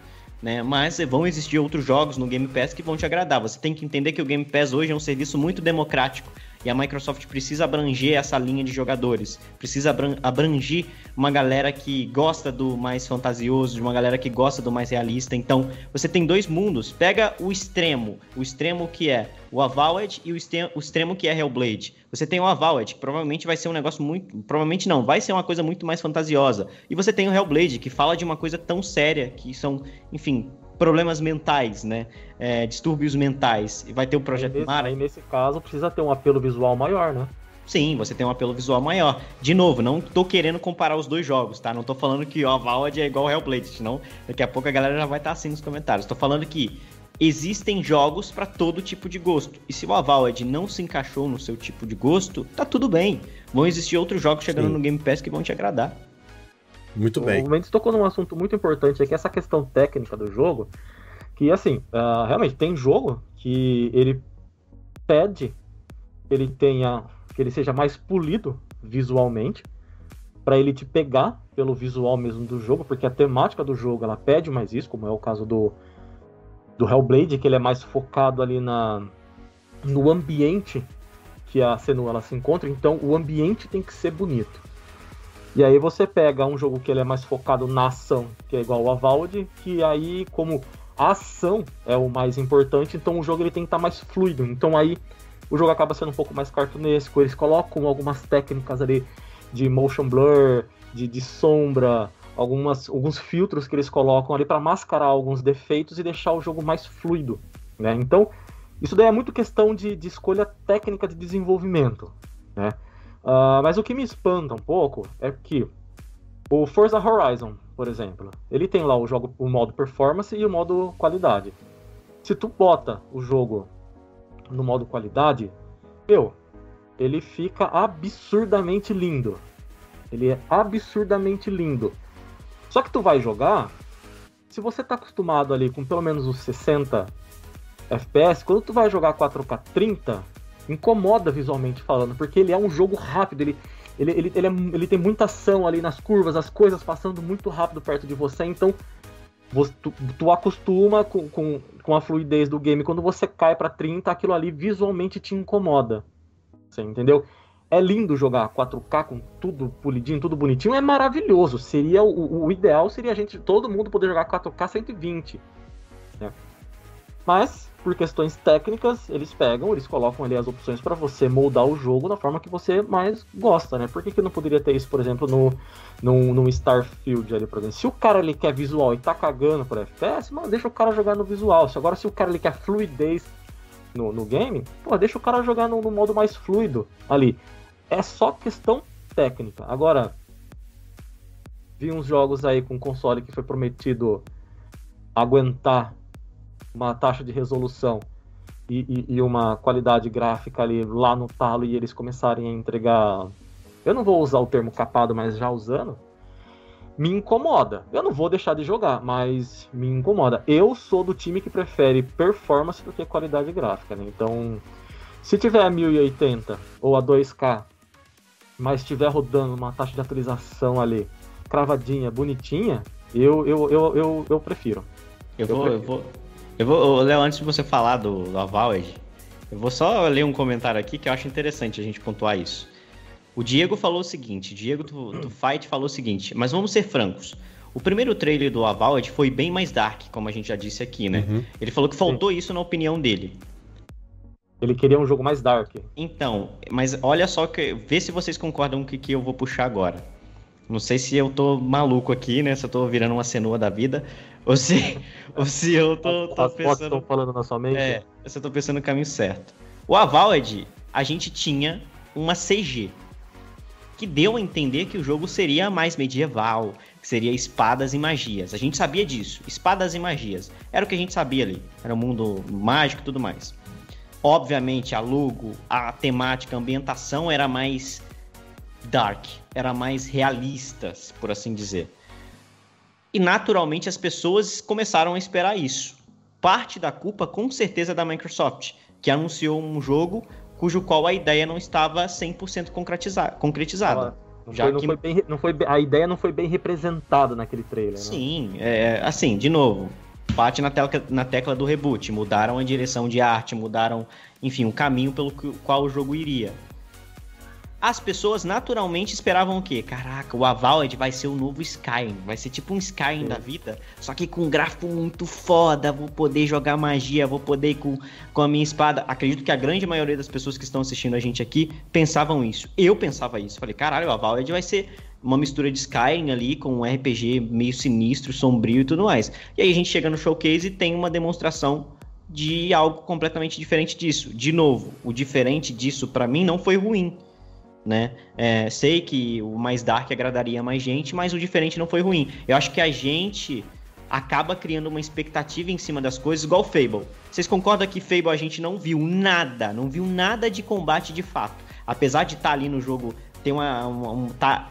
capturado, né, em, no console, né, é, rodando no console, pode ter sido uma animação, assim, gameplay de fato, a gente não viu o cara apertando o botão e dando uma espadada. A gente não sabe como vai ser o combate. A gente não sabe como vai ser o mundo do jogo. Vocês concordam que na nossa cabeça a gente já começa a criar uma expectativa em torno do que vai ser o Fable e de como vai ser o combate de Fable, de como vai ser o mundo de Fable, e chega na hora não é aquilo que a gente idealizou, não é a verdade é, que nós criamos na nossa cabeça. O é. que, que a gente faz?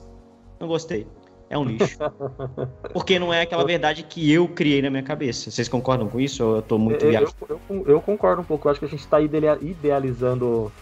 É, pré-idealizando o jogo antes de ter muita informação sobre ele. Tá acontecendo muito isso. Tá acontecendo muito isso. É, é um erro. Eu, eu peço para vocês não fazerem isso.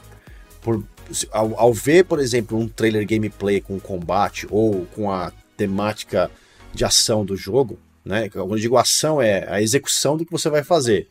Se você é um jogo de pancadaria, como é que vai ser a pancadaria? Se é um jogo de plataforma, como é que vai ser? Se é um jogo de puzzle, como é que vai ser? E assim vai indo, né? Quando a gente vê um teaser, digamos, a gente chama de teaser, né? Um jogo que não tem quase, não torna nada, mas só, só traz um enredo pra gente criar já, né? Pra falar, ok, vamos receber, chegou, vamos conversar sobre ele. A gente pode criar um enredo totalmente errado e na hora que recebe, ah, uma bosta. Porque você criou uma, um monstro e não era esse, não era isso que tinha que ser feito. Hoje em dia eu sempre falo o seguinte: a gente conhece jogos que franquias renomadas, que já estão por aí, então a gente sabe o que esperar do próximo jogo. Afinal de contas, você não vai fazer um Gears, né? Ser um jogo de. Sei lá. De qualquer jogo aí.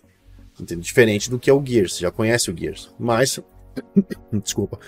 Um Fable, um Avowed, a gente não sabia o que esperava. Fala, o que, que eu vou. Eu tô vendo aquilo, mas tá, mas o que acontece?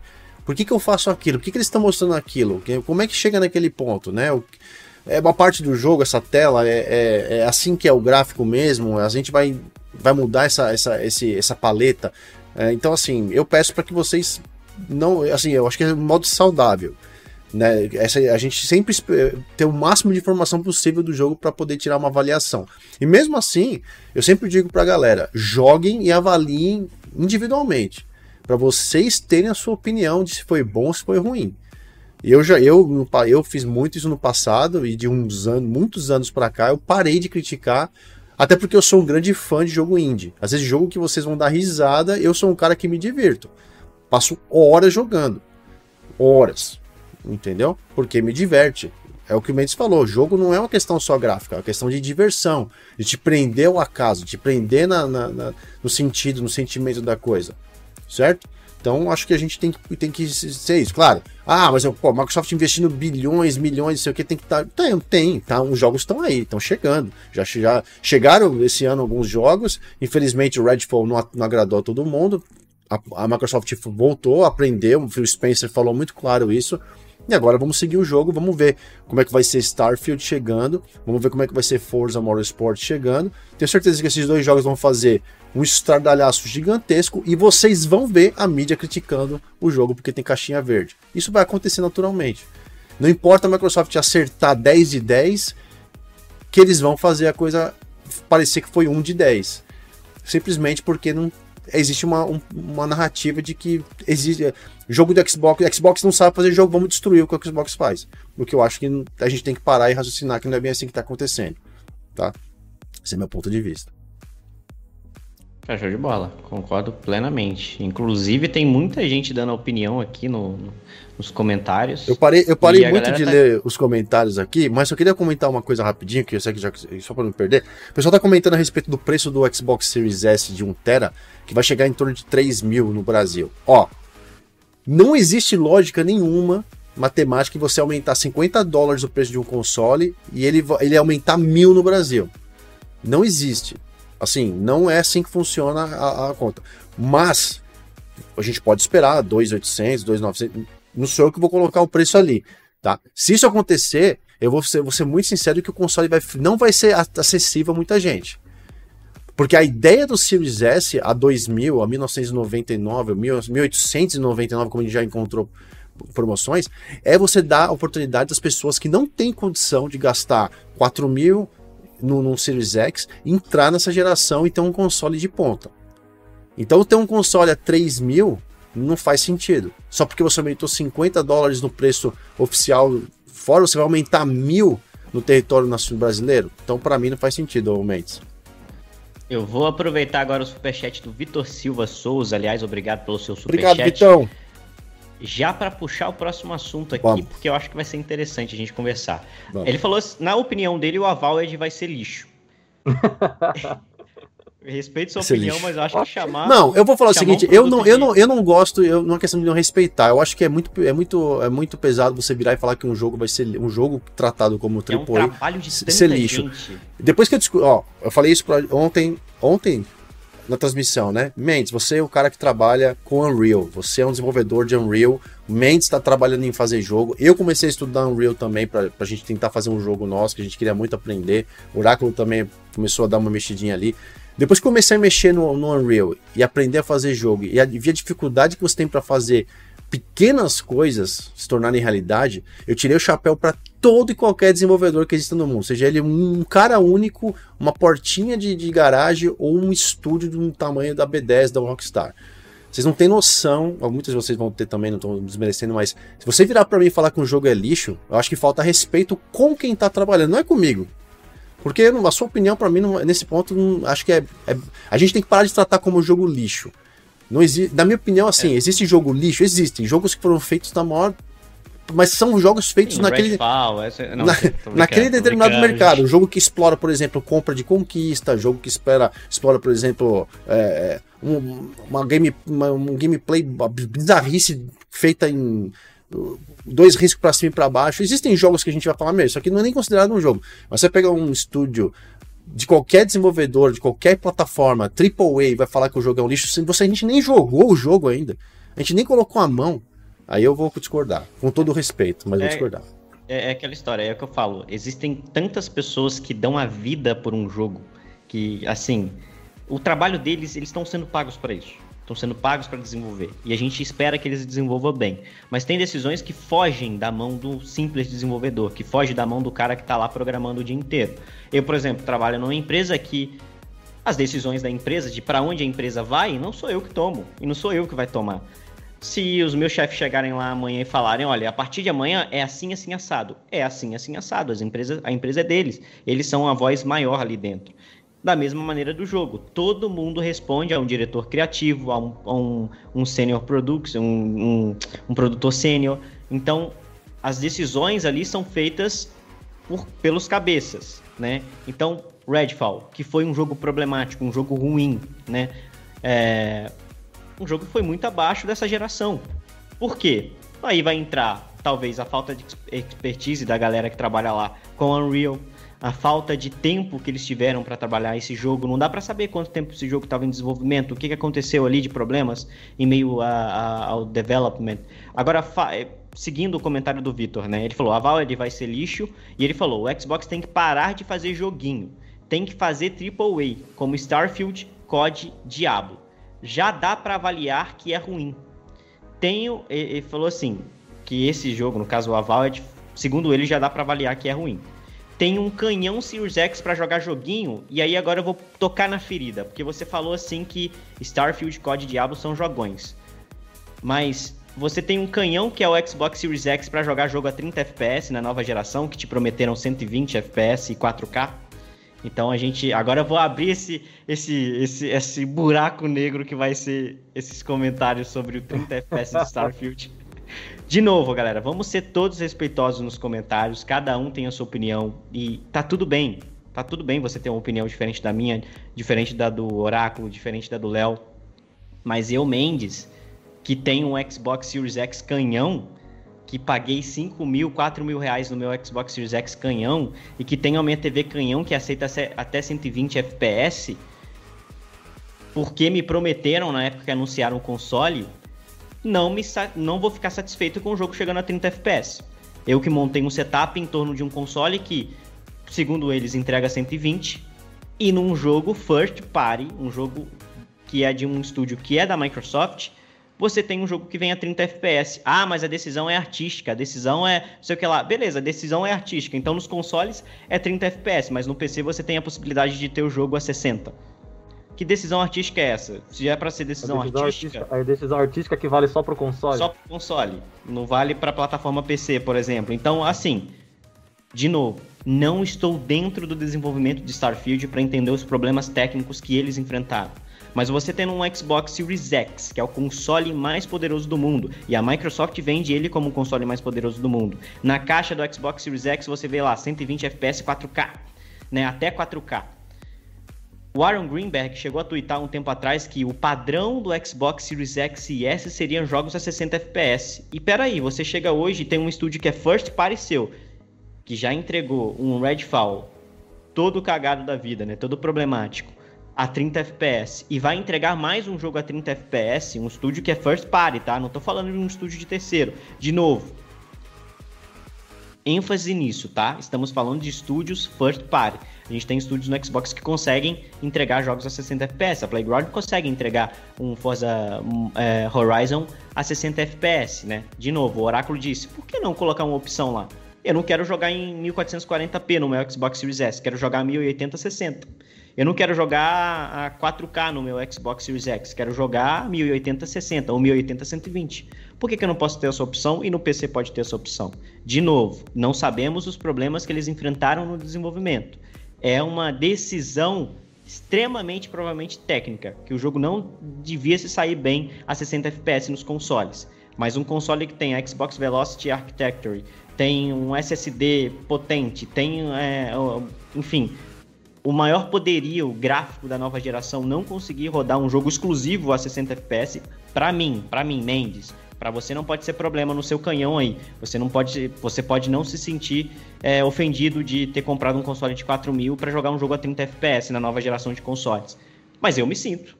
Eu me sinto ofendido, afinal, o erro tá onde aí, senhores? De novo, a culpa é de quem? A culpa é da Bethesda, que vai entregar um jogo a 30 FPS, ou a culpa é da Microsoft, que fez todo o seu marketing em cima dos 120 FPS na nova geração de consoles? Mano, eu, eu olha, esse negócio de, de, de, de, de performance, ele, ele, sempre vai dar muito o que falar, mas eu, eu acho que são mais questões técnicas de otimização. Eles tiveram, enfrentaram alguns problemas ali e, sei lá, para entregar, vamos fazer isso. Eu, eu não vou usar o termo capar, mas já usando, porque o pessoal fica puto da vida quando eu falo isso, né? Mas, então não fala capar, mas, fala mas, limitar, usa um termo diferente, porque não, você capar, vai. Capar, você continua, capar, você continua incentivando as pessoas a falarem capar. E é errado. Não, porque não existe capa. É, Bom, é termina aí, depois eu falo, vai. Depois eu falo. É, é isso, porque eles estão querendo cumprir prazo. Estão capando para cumprir prazo. Pra, a impre... pode, pode ser que eu esteja falando uma gigante enorme besteira, mas é, capando ou limitando o jogo, é, me parece que eles estão fazendo isso para cumprir prazo, porque eles precisam cumprir o prazo, aí depois eles lançam do jeito que dá e corrigem lá na frente. É, e outra, o Aaron Greenberg, todo mundo do Xbox chegou a twittar, né? Ah, desculpa por Redfall, isso não vai mais acontecer. E aí passa alguns meses, você anuncia o exclusivo não, calma, mais esperado calma, do Xbox a 30 calma, FPS. Calma, respira, respira. então, peraí. Respira, calma. Entendeu? E outra, calma. aí você tem toda a questão de, de fato. O que o Fabião comentou aqui, eu concordo plenamente. Quem tem que decidir a minha experiência sou eu. Se eu quero 1080-60, eu que devo decidir. Não é você que tá do estúdio que vai falar para mim, ó, não, o jogo é esse daqui e tá nessa resolução e vai estar tá 30 FPS. E foda-se. Se fazer, você dá quis... pra fazer, dá para colocar essa opção, porque a gente já viu acontecer várias vezes, tem jogos ali que ele te dá a opção de você escolher performance ou qualidade, e eles não estão fazendo por quê? Oráculo, se você, você, quiser jogar o Starfield a 60 FPS, tem que montar um do... PC. É, tá, exatamente. E, e tem como. É só, é só eles fazer. Agora, só é, voltando um pouco lá na, na, no comentário do, do Vitor, eu entendo e compreendo o que, o que ele quis dizer. Porque quando ele. Eu acho que quando ele. Na, eu acho que na questão do gosto dele, o que ele quis dizer com joguinho é porque, pra, na opinião dele, a, a Valve ele vai ser um jogo não tão expressivo como o Starfield, no seu contexto geral, não só falando é, só graficamente falando ou só na questão da, da qualidade do, do game. Eu acho que o que ele quis dizer era num contexto geral do game que vai ser um jogo lixo, né? Que, não, que não, não se compara a Starfield ou não se compara, falou do, do COD, né? Os AAA. Uh, eu acho que e, e, quando ele falou isso foi mais nessa questão da grandiosidade num contexto geral do game. E se realmente for nisso, num, num contexto geral, eu acho que realmente o, o Avaldi vai passar muito longe de ser um, um AAA de peso, aquela coisa que as pessoas vão ficar falando por anos do, do, do game. Então, é, mas isso todo mundo quer. Todo mundo quer um jogo com grande expressão, com grande apelo emocional, com, com grande apelo na sua, na, na, sua gameplay. Só que não é sempre que a gente vai que a gente vai ter isso. Mas em contrapartida, vai ter muita gente que vai achar o Avaldi é um jogo grandioso e vai falar dele por anos. Né? Então, é muito questão de opinião, o que eu acho, do que você acha, mas eu entendo e compreendo o que você quis dizer. Ó, tem um superchat da querida Karina Soares. Obrigado, Karina, pelo superchat. Obrigado por, pela participação aqui, representando um lado poder feminino da, da, das, das mulheres gamer. Uh, ela falou o seguinte: eu curti Cities Skylines, eu acho a arte linda, mas tem gente que acha que um jogo é lixo. Gosto é gosto. É isso. É, mas assim. Falou tudo. Mas assim, é justo chamar o Cities Skyline de lixo? Porque você é o. Acho que você não, nem tocaria naquele. Por exemplo, tem jogo que eu nem toco. Porque não tem nada a ver comigo. Nada, zero. Tipo acho assim. justo. Você ama FIFA, eu acho um lixo aquela merda. Exato. Eu, por exemplo, adoro jogar FIFA pra passar estresse, pra passar nervoso, porque eu me divirto muito jogando com a outra pessoa. Não sozinho, mas em dupla, né? Com cooperativa e tal. Mas você acha que você não nem passar perto de futebol porque você acha aquilo uma nojeira. Ah. Assim como tem gente, por exemplo, que eu falo, ó, oh, Forza Motorsport vai ser um marco no automobilismo virtual. Ah, mano, eu quero um jogo de corrida no Xbox, eu quero que faz é, é, isso, a gente não pode tratar o jogo como lixo. Até, aí outra, ontem durante a transmissão você falou uma coisa muito legal. Você falou, cara, hoje foi o tipo do evento que a Microsoft mostrou que está trabalhando para diversificar o conteúdo do catálogo dela de uma forma que ela vai, vai, vai cutucar na, todos os gamers do, ao redor do mundo. Não tá preso. E o Phil Spencer foi muito claro com relação a isso. Ele falou assim: vocês não fiquem esperando que eu vá fazer um jogo é, é, é, clone de um outro, ou que eu vá seguir só uma temática. Os desenvolvedores são livres para eles criarem jogos com, com, com proporções e temas totalmente diferentes. E essa é a riqueza do Xbox Game Studios. Ter estúdios que fazem jogos que você vai criticar pra caramba, como foi o caso do Paintman, que muita gente torceu o nariz pro Paintman, e todas as pessoas que, que jogaram o Paint, colocaram a mão, voltaram na, na, na rede social e falaram assim, pô, me gostei, sabe? Não devia ter falado tanto mal antes de, de, de testar. Então é isso que eu falo pra galera. Chamar um jogo de lixo porque não para mim é, é descriterioso, tipo assim, já perde totalmente a entonação de uma discussão saudável. Falo, peraí, se você não gosta do jogo, ou não gosta do que foi apresentado, é uma coisa. Agora, chamar de lixo porque não, não faz sentido nenhum para mim. É, é, pelo menos nesse ponto, é, é, com relação ao comentário da, da, da Karina Soares aqui, é isso. Tipo, jogo lixo porque eu não gosto? Ou porque, ah, o jogo tinha foi vendido de um jeito, foi entregue de outro. Gente, foi vendido do... O jogo não foi nem apresentado. Foi, um, foi uma cinemática e um cara fazendo um, um malabarismo ali, um a labra cadabra com a mão ali na tela ali e só, não tinha nada que a gente pudesse ver para falar do jogo, nada. Entendeu? É por isso que eu defendo que a Microsoft não faça mais esse tipo de coisa. Quando for mostrar um jogo, mostre um jogo com mais conteúdo. Ah, Hellblade não foi mostrado ontem, mas Hellblade tem muito material que já foi publicado. O canal do, da, da, da Ninja Theory no YouTube tem muitos vídeos, não só vídeos de diretos ali do, do, material, mas diários que eles mostram os desenvolvedores trabalhando, a, a, a atriz ensaiando os movimentos, eles capturando. Então você aprende todo o desenvolvimento, você está por trás, você ganha informação, você se educa. Agora vamos falar que o jogo é uma porcaria, que o jogo é um lixo, a gente nem colocou a mão do negócio ainda. Aí vocês me desculpam, agora, mas. Agora, deixa eu comentar outro negócio. Você falou dos 30 FPS, eu quero fazer o seguinte. É ó. isso que eu ia falar. Pergunta que não quer calar. Você acha correto 30 FPS em Starfield, num, num console que foi vendido como nova geração até 4K e 120 FPS. Então, mas é isso que a gente fala. É até, não significa que ele vai ser, tá? O, o que eu penso é o seguinte: o, o, cara, os caras vieram. Eu, eu já fui atrás de algumas informações com relação ao Starfield.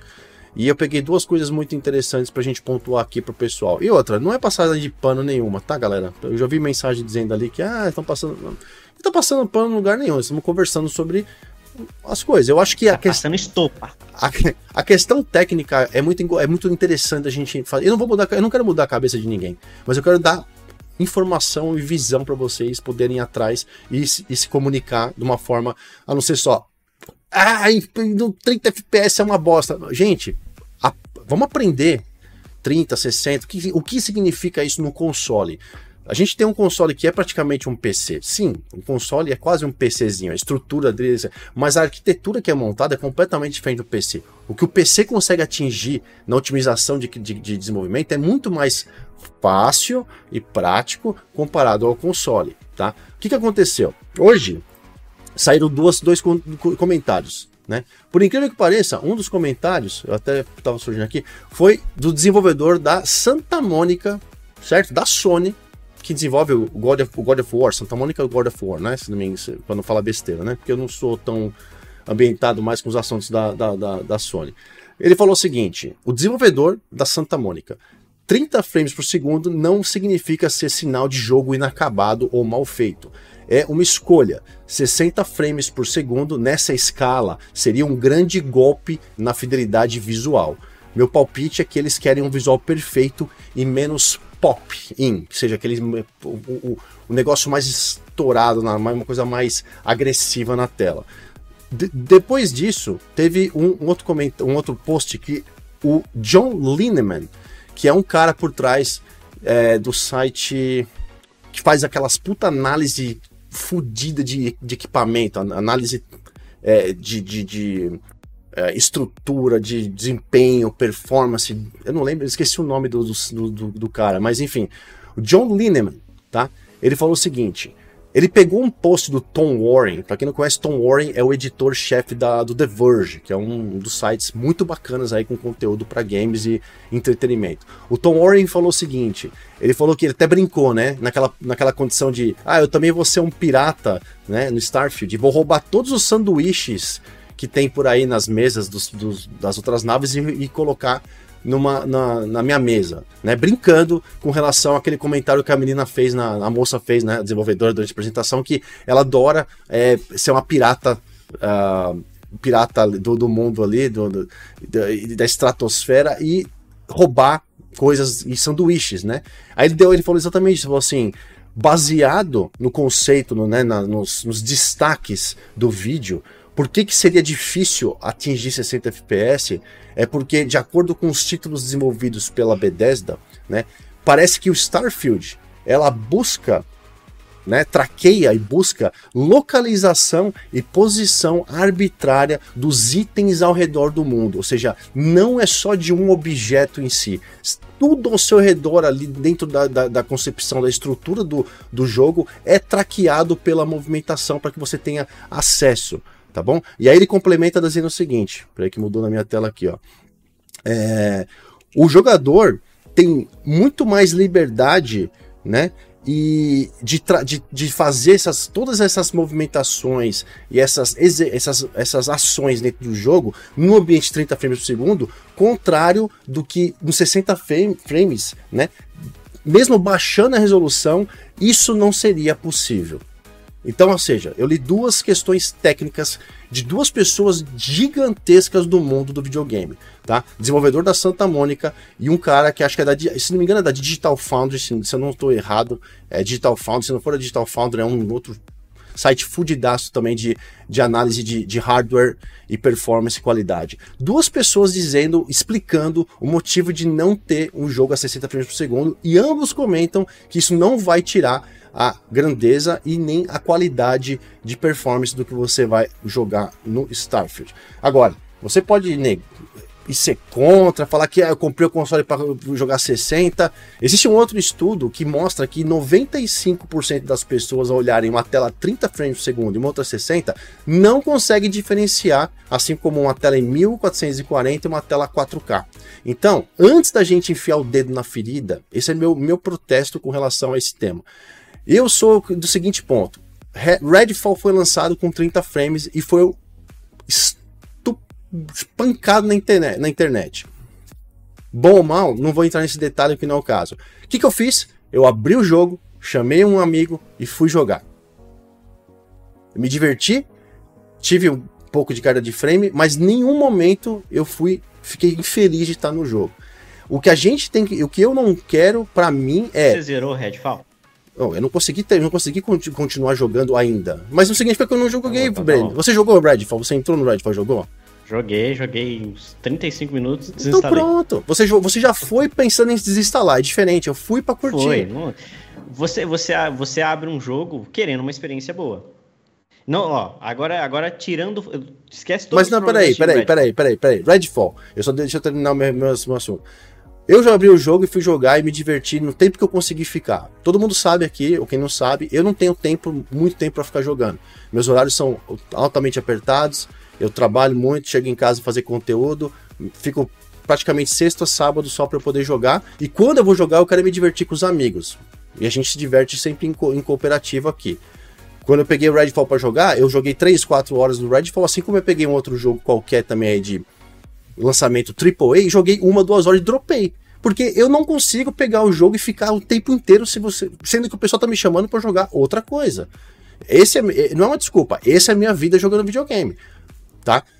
O relação ao, ao Starfield que eu quero dizer para vocês é, se vocês acham que 60 frames por segundo é inadmissível e não vai jogar, gente, não significa que o seu, a sua diversão vai ser acabada. Olha o que a gente viu ontem na apresentação vai começar a encontrar um monte de, para mim, vai começando a encontrar um monte de reclamação, um monte de detalhezinho que a gente vai ficar colocando para colocar o jogo para exatamente buscar aquilo que todo mundo quer contra o Xbox, por exemplo, é, de, é de, declinar e des, é, descredibilizar o que está sendo feito em prol de alguma coisa.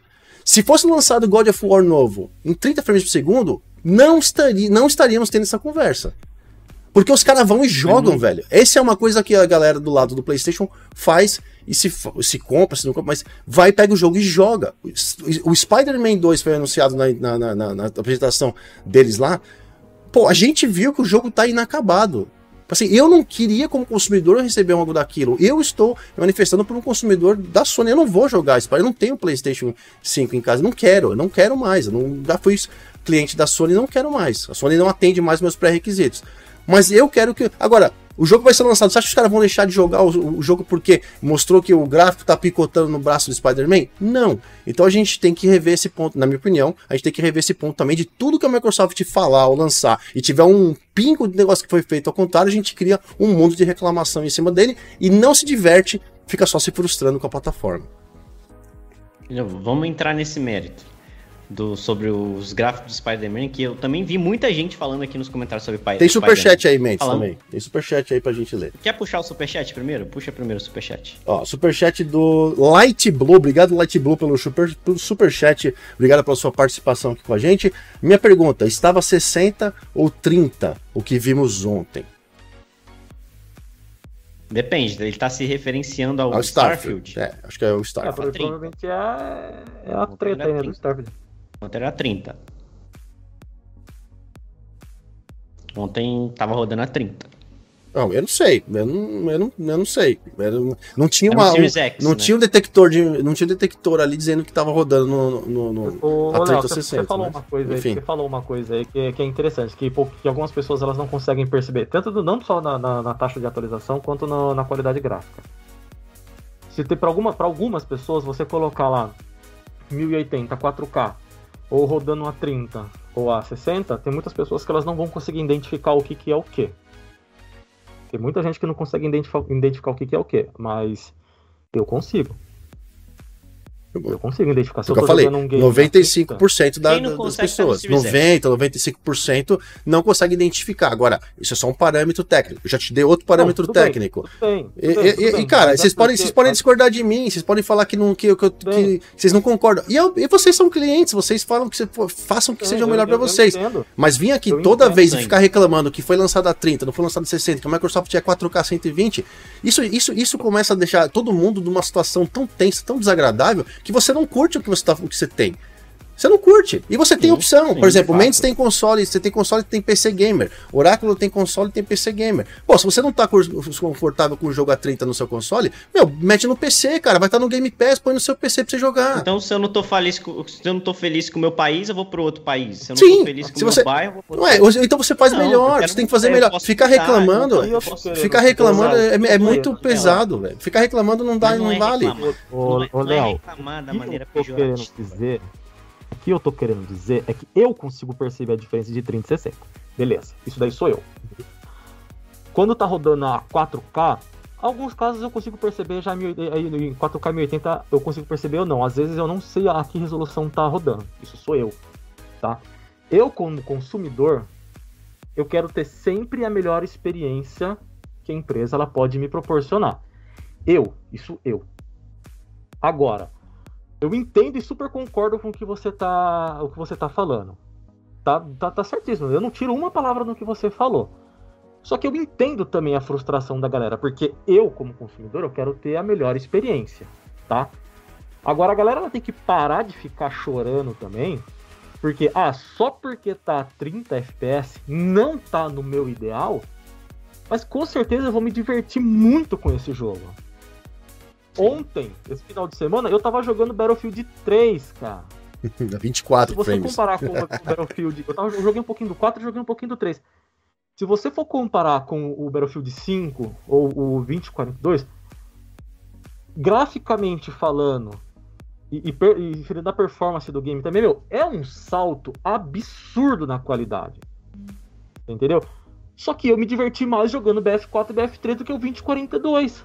Você entendeu? Então, assim, galera, a gente entende que vocês quer, que, que a galera quer ter a melhor, a, a melhor experiência na hora de jogar um jogo, mas, meu, para, cara, não é só porque não tá rodando 4K e porque não tá rodando a 30 que, que vai ser uma experiência ruim. Então, meu, relaxa, calma.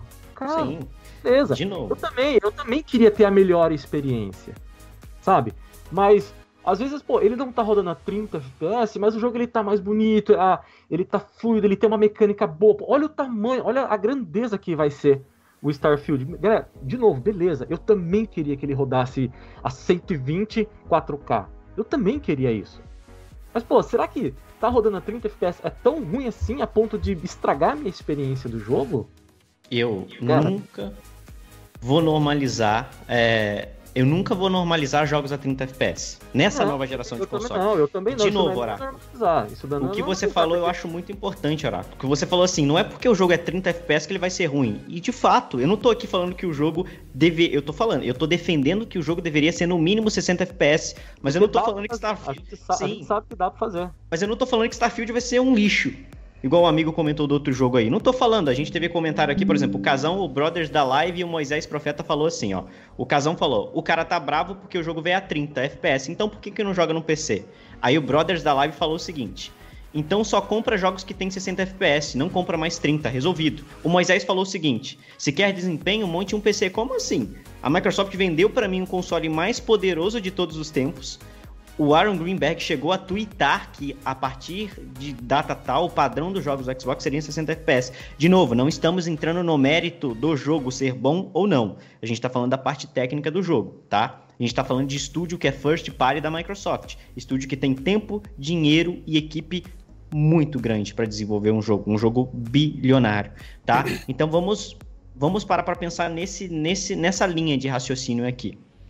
Peraí. aí então eu comprei um console que pode chegar até 120 FPS, como a gente ressaltou aqui. Pode chegar até 4K, não significa que tudo vai chegar a 120 e nem que tudo vai chegar a 4K.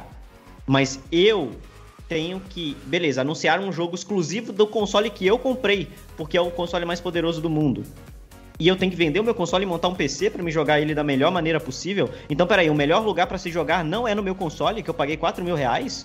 E não vai ser na minha televisão, que eu paguei, sei lá, 5, 10 pau para ter 120 Hz na minha TV. Eu vou ter que vender esse console e comprar um PC e montar um PC para me jogar o jogo na melhor versão dele. Tem alguma coisa errada aí, no meu ponto de vista, tá? Novamente, todo mundo pode concordar e discordar disso, mas eu não consigo normalizar uma empresa first party da Microsoft, um estúdio first party que é da Microsoft, fazendo um jogo para um console que é da Microsoft e não entrega é, a melhor, a melhor, o melhor desempenho no console da Microsoft. Como é que você. Aí o Léo o Léo comentou do, do, do Spider-Man. Um monte de gente fazendo meme de Spider-Man. Spider-Man não foi lançado. É um jogo em desenvolvimento. Da mesma maneira que a gente viu a Valve aqui, o amigo falou que o jogo vai ser um lixo. O jogo não saiu, cara. Era uma build em desenvolvimento, tanto do Avowed quanto do Spider-Man. Aí, recentemente, todo mundo provavelmente deve ter visto alguma entrevista dele em algum lugar ou lido. O Rafa Grazetti era um cara brasileiro, tá? Que trabalhou em Santa Mônica. Ele trabalhou em God of War.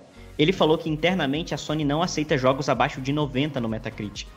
Então a Sony chega para os estúdios dela e fala: Olha, eu não caguei porque vocês estão fazendo. Mas o que vocês estão fazendo não pode ser abaixo de 90. Não pode ter uma nota abaixo de 90 média lá no, no Metacritic. E aí a gente volta na Microsoft. Onde que está o controle de qualidade? A gente teve um Redfall problemático a gente teve um, um, um, a gente teve um Starfield que vai chegar agora a 30 FPS. Nada impede de lá na frente a Microsoft falar, olha, vamos colocar agora um FPS, FF, FPS boost aqui. Porque agora, misteriosamente, a gente consegue entregar o jogo a 60 FPS. O problema não é o jogo estar tá a 30 a 60 FPS. O problema é o que se foi prometido e o que você comprou. Se você, como consumidor que comprou o console mais poderoso do mundo, está satisfeito em jogar a versão, em não jogar a melhor versão do jogo no seu console, tá tudo bem. Isso aí vai de experiência em experiência. Igual o amigo falou, cara, vai e compra um PC. Mano, como assim? Eu te, comprei o console de vocês. Eu comprei um Xbox esperando que a empresa de vocês fizessem jogos pro meu console e jogos que extraíssem o máximo dessa capacidade. Entendeu? Então, enfim, é, é, de novo, hoje em dia não pode criticar. Hoje em dia tá muito chato você chegar e criticar uma empresa como a Microsoft, como o Xbox, porque você virou automaticamente um fanboy de PlayStation se você faz isso. E cara, a minha crítica aqui não é pejorativa, não é querendo diminuir a Microsoft. Quem que é o Mendes? Pô, o Mendes é um cara que mora em São Paulo, tá num apartamento nesse momento falando de Xbox. A Microsoft é uma empresa multibilionária. A Microsoft tá cagando por que, que o Mendes liga. A Microsoft tá nem aí. O que eu falar ou deixar de falar nesse podcast aqui não vai mudar bulhufas de vírgula no que tem na conta da Microsoft. Porém, eu, como consumidor, que paguei e comprei um console deles, gostaria de ter a melhor experiência no meu console. Não gostaria de ter. É, é querer ter a experiência que eles prometeram, né? Eu... Sim. Não Mas, queria ó, ter que montar um PC para jogar Starfield da melhor maneira possível. Você entende? Não é que o jogo vai ser ruim. Mais ou menos. Aí eu te faço uma pergunta. Você está dizendo que você quer ter a melhor experiência possível no console, o, o nosso querido Tom. Como é dele? Tom Howard, lá do, da Bethesda, né? O, o, o, o Tom, Todd Howard. Todd Howard. Todd Howard. Ele falou que a melhor experiência é que ele vai entregar para você, certo? Se, feito isso, onde entra então agora a questão do, de não ter sido feito. A gente tá indo então pra uma questão, então, ou seja, Starfield, ok. De não é, estar na melhor é, experiência. É a melhor, é, melhor, é a melhor experiência, fechou. Então o lance é o geral do que a Microsoft tá falando por console, não mais Starfield, então. E se a melhor experiência que eles vão entregar para você é a que eles estão fazendo agora, porque de, de, de, acordo com essas informações técnicas que a gente tem, relação de polígono, contagem de objetos e tudo mais, não pode ser 60, porque mesmo dropando 1080, 60, ele não ia dar uma boa taxa de, de, de conversão para a gente, então eles estão entregando a melhor experiência na melhor resolução e performance possível. Então, Starfield é um assunto finalizado, está fechado dentro daquilo que é a melhor experiência para gente mas vai ser um ambiente, vai ser uma coisa mais cinemática, como, por exemplo, outros jogos entregam. Então, o lance de 60 frames ou 120 frames que a Microsoft que você está, está pontuando, então não é mais em cima de Starfield, é em cima do geral que a Microsoft opera, e não em cima de um jogo. Então, aí então, nesse caso, ele, ele o Todd Howard falou que vai entregar a melhor experiência nos consoles, que é 30 FPS para eles, mas no PC ele vai liberar os 60. Segundo eles, é, é isso que eu tô querendo pontuar, Léo. Vê se na sua cabeça, vê se para você faz esse sentido que faz para mim na sua cabeça. Ele fala que uma foi uma decisão criativa, foi uma decisão é, né, que para dar ao jogador a melhor experiência. Então, de fato, para mim tem que ser uma experiência a 30, mas pro cara que tá jogando no PC, de novo, igual o amigo falou, se eu montar o meu PC aqui, eu vou jogar o jogo a 60. Então, por que não 30 nos dois? Por que não 30 lá no PC e 30 nos consoles? Já que é uma experiência que, segundo eles, é a melhor maneira de jogar Starfield. Né? Eu vi gente na internet falando que é, 30 é mais cinemático do que 60. Ué, mas. De novo, a gente volta naquela tecla. Eu gostaria de ter a opção de escolher 1080-60. Olha, se você jogar 1080-60, a fidelidade gráfica vai ser uma bosta. Tá bom, a, a, a escolha é minha. Eu escolhi por isso. Agora, se você jogar aqui a 30, mais a 1440p ou a 4K, a sua experiência vai ser melhor, você vai ter um gráfico melhor. Tá bom, a, a escolha deve ser do jogador. Deixa eu testar e ver o que, que eu quero jogar, né? Sim. Mas ó, a Karina Soares ela contribuiu aqui pro meu momento e tá perguntando se a gente acha que o fato de ainda existirem muitas pessoas na geração. Uh, na antiga geração pode causar, por, por causa de, de pouca grana, tá atrasando, atrapalhando, né? Tá trancando a, a a performance da, da nova geração. Se ainda tem muita gente que está no Xbox, que eles, como se eles estivessem limitando por baixo, né? Se tem muita gente ainda na, na antiga geração, está atrapalhando o desenvolvimento dos jogos já para a nova geração. O que, que, vocês acham? Não. Se o, se o, se o Series S está limitando? É, ela mandou. Não. A Karina mandou ela, um super assim, chat aqui. Tem muita gente, gente, que ainda está na antiga geração. E se vocês acham que por isso, por esse fato de ter ainda muita gente que não migrou para a nova geração, os jogos estão. Isso está limitando a performance da, da nova geração. Porque eles estão pensando em desenvolver para as duas plataformas e acaba prejudicando a, a geração atual. Né? Não, porque, por não porque você tem. Antiga, não, não, não, não, não, não, não, não, procede. A escolha da desenvolvimento de entrega do, do, da experiência do jogo vai de, de, de acordo com aquilo que foi programado no, no, desenvolvimento inicial deles. Vai ser um 4 Eles podem ser, de, de, repente, no decorrer do processo, ver que os 60 frames não vai ser entregue. E, mas pode ser que daqui um, um tempo eles entreguem uns 60 frames em, mil, em 1440, não sei. Mas eu não acho, eu não acredito que a geração, é, por ter muita gente ainda na antiga geração, tá, tá, tá sendo. É, é, Tá prejudicando a nova. É, agora. tá trancando a performance. Isso para mim não faz sentido nenhum. Processo. Faz sentido algum. Sentido algum. Mas obrigado pelo superchat, Karina. Obrigado mesmo, viu? Muito, muito fofo da sua parte, tá ajudando a gente aqui, como todas as outras pessoas estão mandando. Muita gente mandando muita mensagem aqui e uns pedindo o pra gente. tá fervendo, é, cara. Um, tá, tá, um, tá, um, tá, um, tá, mais, tá, mais, tá mais bagunçado tá um o chat do que. Já fui xingado. treta, treta, treta, treta. Ó, o pessoal não quer saber, acho que não quer saber muito desse assunto, não. Vamos fazer o seguinte, só vamos pontuar finalmente aqui pra gente não, pra gente não se prolongar muito, pra não ficar cansativo também esse lance dos 30 FPS. A gente pode trazer o lance do, do FPS num podcast separado qualidade, resolução, performance, a gente fala sobre isso talvez dedicada, dedicadamente de uma forma legal aí. Quem acha que tem que ser 30 manda um real, quem acha que tem que ser 60 manda dois. Quero ver. Não, quem manda, quem acha que tem que ser 30 manda 30 reais, quem acha que tem que ser 60 manda 60 reais. Assim a gente sabe diferenciar qual é o valor. ah, tá bom. Quem acha que tem que ser 120 manda 120. E 120 manda 120 reais, exatamente. E ganha o um beijo do. do, e, a do... Prefere, e a galera que prefere o 4K Manda 4K, hein? Pô, Exato. Aí, aí caralho. Ó, Mendes, Oraco, vai, Mendes. O que, que você, o que, que você gostou mais na questão do. Como Starfield foi uma apresentação de quase. Foram 50 minutos de Starfield praticamente. Cara, muita informação. O jogo é muito grande.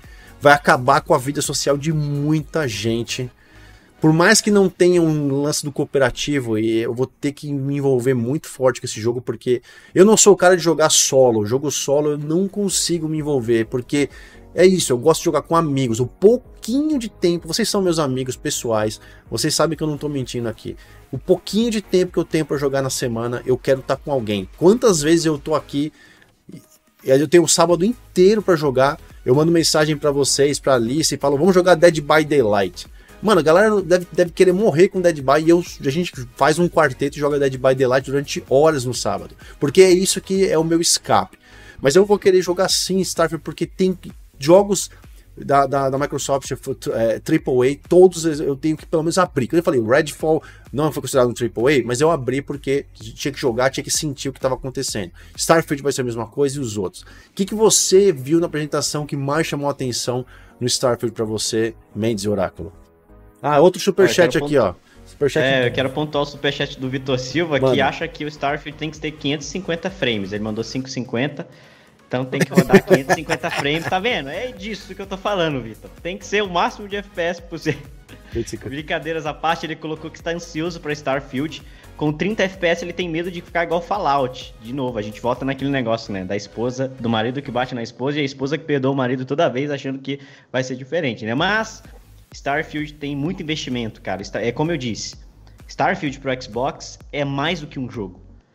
É reconquistar a confiança de muita gente, né? Reconquistar a imagem é, da Microsoft é, a partir de agora. Então, eu acho que eles estão investindo pesado, uma grana pesada é, nisso, né? A gente brinca, fala das questões de FPS aqui. Obviamente, o mundo ideal seria Starfield a 60 FPS, a gente sabe disso. Mas é, uma decisão extremamente, provavelmente muito técnica.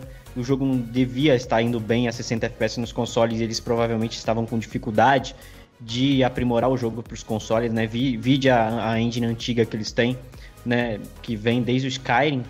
Eles insistem em utilizar uma engine proprietária. Não acho ruim, né? Mas enfim, a engine proprietária sempre é mais trabalhoso para você fazer otimizações, principalmente para a nova geração, né? Falo isso como desenvolvedor, developer e, mas, cara, agora, respondendo a pergunta, né? Aliás, Vitor, muito obrigado pelo seu superchat, tá? Te agradecendo obrigado, aqui. Obrigado, Vitão.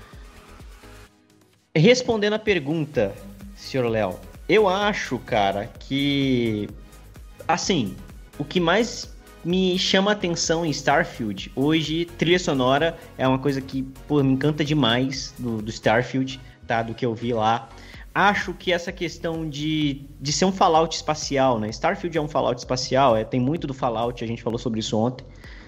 É, ali, vai agregar demais, mas o que eu acho que o que mais me, me deixa empolgado é você explorar outros mundos. Apesar de que eu acho que a galera não vai ter saco para explorar os mais de mil planetas que tem ali. A galera vai, no momento, vai falar: não, vou pro final, velho. Não, vou, não tô aguentando mais. Tô aqui no, no sétima lua de, de, de Netuno, sei lá.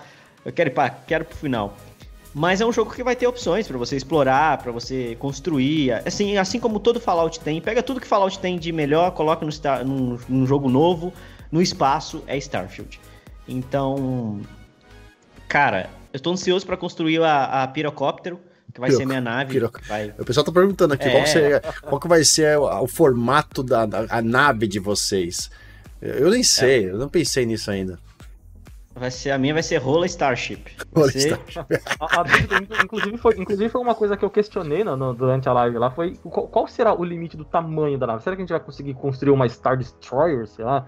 Um, um Destroyer, aquela coisa colossal, de outro vai ser mais... Uh, Respondendo o, o, o, que o Léo tava falando sobre o que, que tava esperando tudo, o meu medo desse jogo é dele ser um consumidor de vidas, daquela coisa de tão grandiosa, de ter tanta coisa para você fazer e acabar enjoando por. Porque é tanta coisa que a gente tem para jogar, e eu acho que o Starfield vai ser aquele jogo que vai te tirar de todos os outros jogos. Ainda mais para quem é fã da, da temática Alugabs. E então eu acho que ele vai ser um consumidor de, de vidas, e o meu medo é ele ser tão consumidor de vida assim e eu acabar meio que desistindo pela complexidade do, do game. Igualmente você falou, mano, é tanta coisa para você explorar, é tanta coisa para você fazer, construir, farmar. E aí você olha, você fala, putz, sabe quando dá aquela preguiça de jogar? É, Porra. Eles falaram isso no showcase, né, Oráculo? E é eu tenho um problema de déficit de atenção nos jogos que é exatamente isso. Eles falam, ah, você vai se ver chegando numa, numa estação e aí você tá indo lá fazer uma missão. Você vai sair fazendo uma coisa. Você vai, você vai encontrar a Maria, a Maria. Então, eu tô precisando de cinco flores. Você vai, caralho, eu vou lá buscar cinco flores pra Maria. é, daqui a pouco você tá em outro rolê, você não sabe nem o que você tá fazendo mais. Então, acho isso é interessante dos jogos da Bethesda, né? Enfim, Fallout tem muito disso, é... Skyrim tem muito disso, e Starfield com certeza vai ter muito disso. Isso é o interessante do jogo. De novo, gente. Eu sei que eu sou chato, eu critico mesmo e falo mesmo. Eu sei que tem gente que odeia, as, os fanboys ficam loucos comigo, mas, mano, é, é assim. Eu elogio tá onde tem que elogiar. É, eu elogio onde tem que elogiar, na minha opinião, e critico onde tem que criticar. Não, nem, não é porque não tá 60 que vai ser um jogo ruim. De novo, acho que vai ser uma das dos grandes acertos do Xbox nesse ano e nessa geração aí que entrou, né? Um dos jogos mais assertivos dele. Mas, cara, o, o Oráculo, você vai fazer o quê? Uma, uma pirocóptero também sinistra ou você vai ser um negócio mais contido? Eu vou fazer uma, uma, uma bengaláctica. vai ser uma bengalática. Bengalática. Vocês estão... Parabéns, viu? de pirocóptero, eu vou de bengalática. Ó, pessoal, duas horas de podcast, estamos aqui num momento muito bom, vocês são nota 10, obrigado a todas as mensagens enviadas, vocês são maravilhosos, todos maravilhosos, maravilhosas, super chats, muito bem-vindos, obrigado pelo carinho. Obrigado por contribuir com o meu aumento.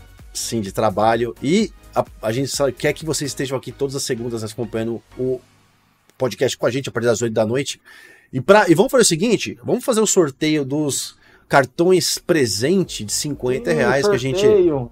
Me sorteia, né? Como diz o oráculo, me sorteia. Eu posso, eu posso participar? Já foi. Você não participou?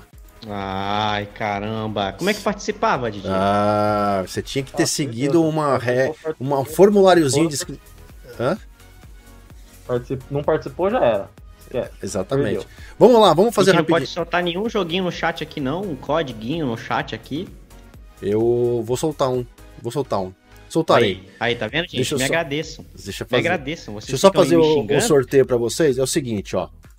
Vou colocar aqui na tela. A gente está aqui no site do Gleam, que é a plataforma que a gente utiliza para fazer. Nós tivemos aí 607 pessoas que se inscreveram e agora a gente vai vir aqui na parte do sorteio para fazer a, o, o, o, sorteio, né? Vou clicar aqui no botão do Draw, que é para fazer o sorteio. Porém, eu vou fazer o seguinte: eu vou voltar aqui nessa telinha, porque eu não quero, eu não posso, quando eu clicar, quando eu fizer o sorteio, vai mostrar o e-mail de seis pessoas. Eu não quero que divulgar o e-mail por questões lógicas.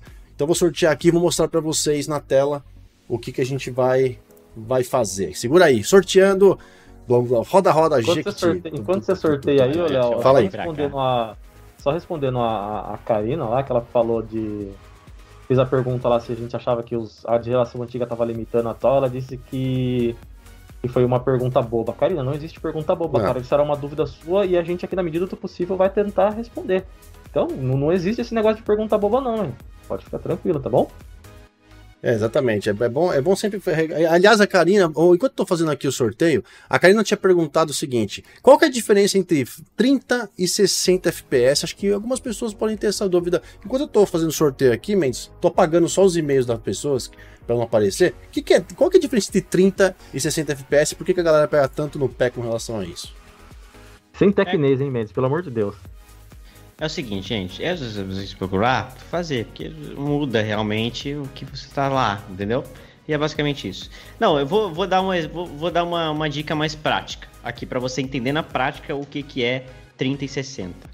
O Ubisoft Plus deu alguns dias de graça para vocês jogarem os jogos da Ubisoft.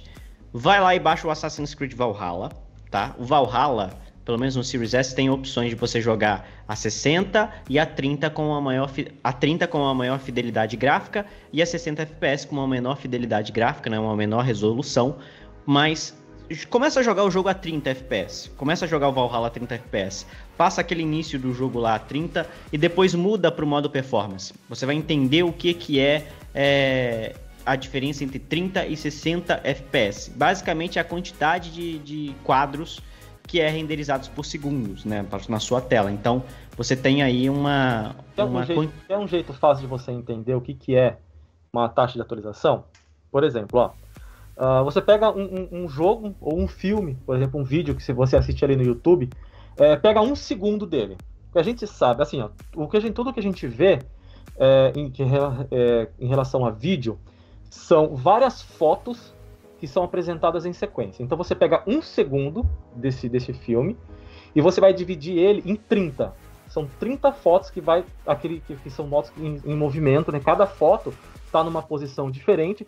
Quando você toca todas essas fotos em sequência, ele forma o vídeo, ou no caso a imagem que a gente vê na, no jogo, tá? Então você pega 30 segundos e divide aquilo ali por 30. Então são 30 frames, FPS que é frames per second. Então são, sim, são 30 frames por segundo que você está vendo naquela imagem. No caso dos 60 FPS, é só você pegar aquele vídeo e dividir ele por 60. Quando você tem 30, existe um espaço muito pequeno entre uma é, um espaço é, maior entre a posição de um frame para outro. Então, no 30 FPS eu tô aqui, no próximo frame eu já tô aqui. No 60 existe mais frames nessas lacunas, então o movimento ele é um pouco mais fluido. O que vai mudar no que você vê na tela é exatamente isso, a fluidez da imagem. Quando você, quanto menor for a quantidade de, de FPS, de frames, mais kicks você, você vai ver mais cortes na imagem. Quanto maior for a quantidade de FPS, menos fluidez perce- tem. Quanto, é, quanto, quanto mais FPS, quanto mais frames tiver dentro desse 1 segundos, 60, 120 ou 140, mais fluido Mais essa imagem vai ter. Então você não, você, não, você não sente aquele engasgo entre a troca de um frame para outro. Realmente, tem muita, tem muita gente que não consegue perceber isso, mas quanto mais você consumir conteúdos em- com a quantidade de frames maior, mais o seu olho ele fica treinado, ele, mais o seu olho fica acostumado a perceber essas coisas. Mesma coisa, se você se tu joga num monitor 1080 e você vai para um 4K, a princípio você não vai perceber, mas quando você volta para uma qualidade um pouco menor, isso acaba sendo mais perceptível. Então, a diferença de 30 e 60 ou quanto mais for ou quanto menor for, é exatamente isso, a quantidade de frames que você, de imagens que você tem dentro daquele segundo para formar a, o vídeo. Tá? Então é a É. taxa de atualização de uma imagem para outra. Quanto mais frames tiver, maior vai ser a fluidez da imagem. E casa bastante. Falando, resumidamente falando, é isso. E casa bastante com, por exemplo, quanto maior o frame rate, melhor para jogos competitivos como jogos de FPS, por exemplo, de first person shooters, ou jogos que têm algum tipo de combate, né? Então, você ter um combate a 60 FPS é muito mais fluido. Por isso que eu pedi para vocês baixarem na casa de vocês o Assassin's Creed Valhalla e jogar no modo performance e depois no modo desempenho. Você vai ver que no modo performance e desempenho. No modo qualidade e no modo performance, né? Desempenho, no caso. É, no modo qualidade, você vai notar que o combate é um pouco mais travado. E aí você fala, ah, mas eu não percebo a diferença do 30 para 60. Faz isso que eu tô te falando. Joga lá o Assassin's Creed e joga 30 frames e depois joga 60. Você vai perceber. A diferença do, 60, do 30 para 60 é grande. Do 60 para 120 você não percebe tanto, né? É uma coisa mais é, imperceptível para os olhos e é melhor para jogos competitivos, como o Warzone da vida e tudo mais, né? Então, jogos que tem combate, a galera costuma priorizar mais o FPS. Até por isso eu acho que a comunidade cobra tanto do caso do Starfield que tivesse uns 60 FPS, porque jogos que tem tiro, né, combates e tal, é legal você ter é, um FPS maior. Quanto maior, melhor para você jogar. A fluidez é muito grande, né? É isso, bora pro sorteio, Léo. Boa, vamos lá, galera. Obrigado aí pela, pela informação. Voltando aqui, ó, já fiz o sorteio e temos os felizardos, felizardos aqui, ó. Seis pessoas vão ganhar um cartão presente de 50 reais do Xbox. Eu só apaguei os e-mails, vocês podem ver que eu tô é, aqui na, na, tela do computador, ó, selecionando todo no site. Eu só apaguei os e-mails das pessoas para ninguém ficar sabendo quem é quem. Não é justo e também, né, vai contra aí a política de privacidade, né?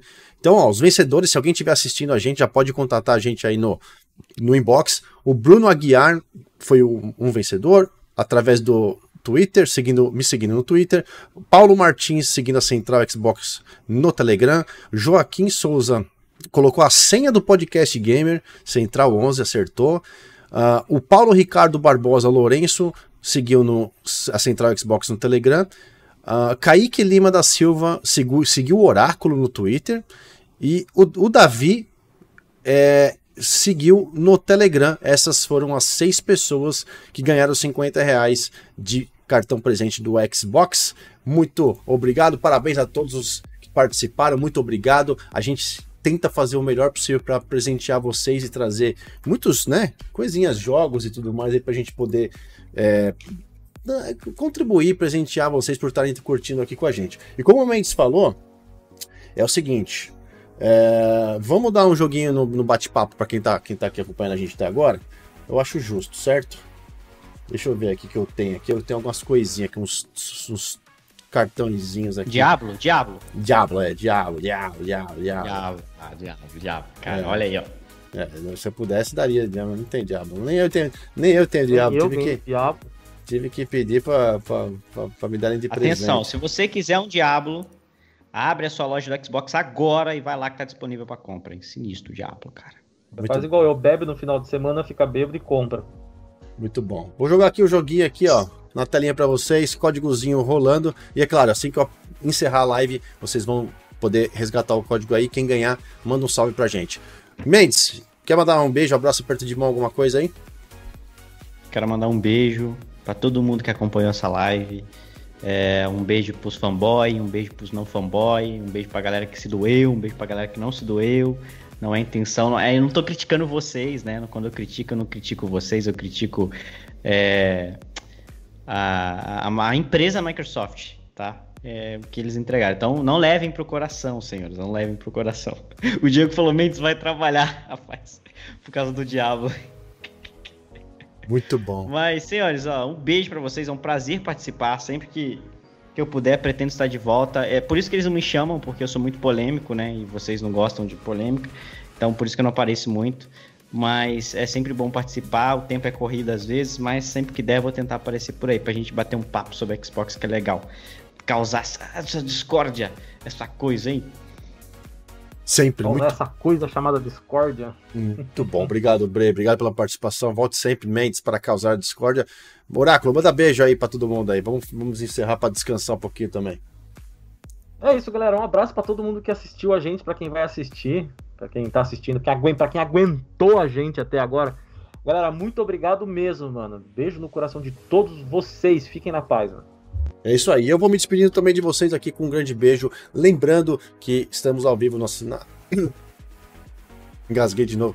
Na Central Xbox, todas as segundas-feiras, a partir das 8 da noite, com o Podcast Gamer. Além disso, acompanhe nossos canais, nossos twitters, que tem sempre conteúdo de ponta. E com certeza vocês vão se vão curtir bastante, vão ficar informados. Eu sou o Laís, vou ficando por aqui. Logo mais tem mais podcast. Beijo no coração de vocês.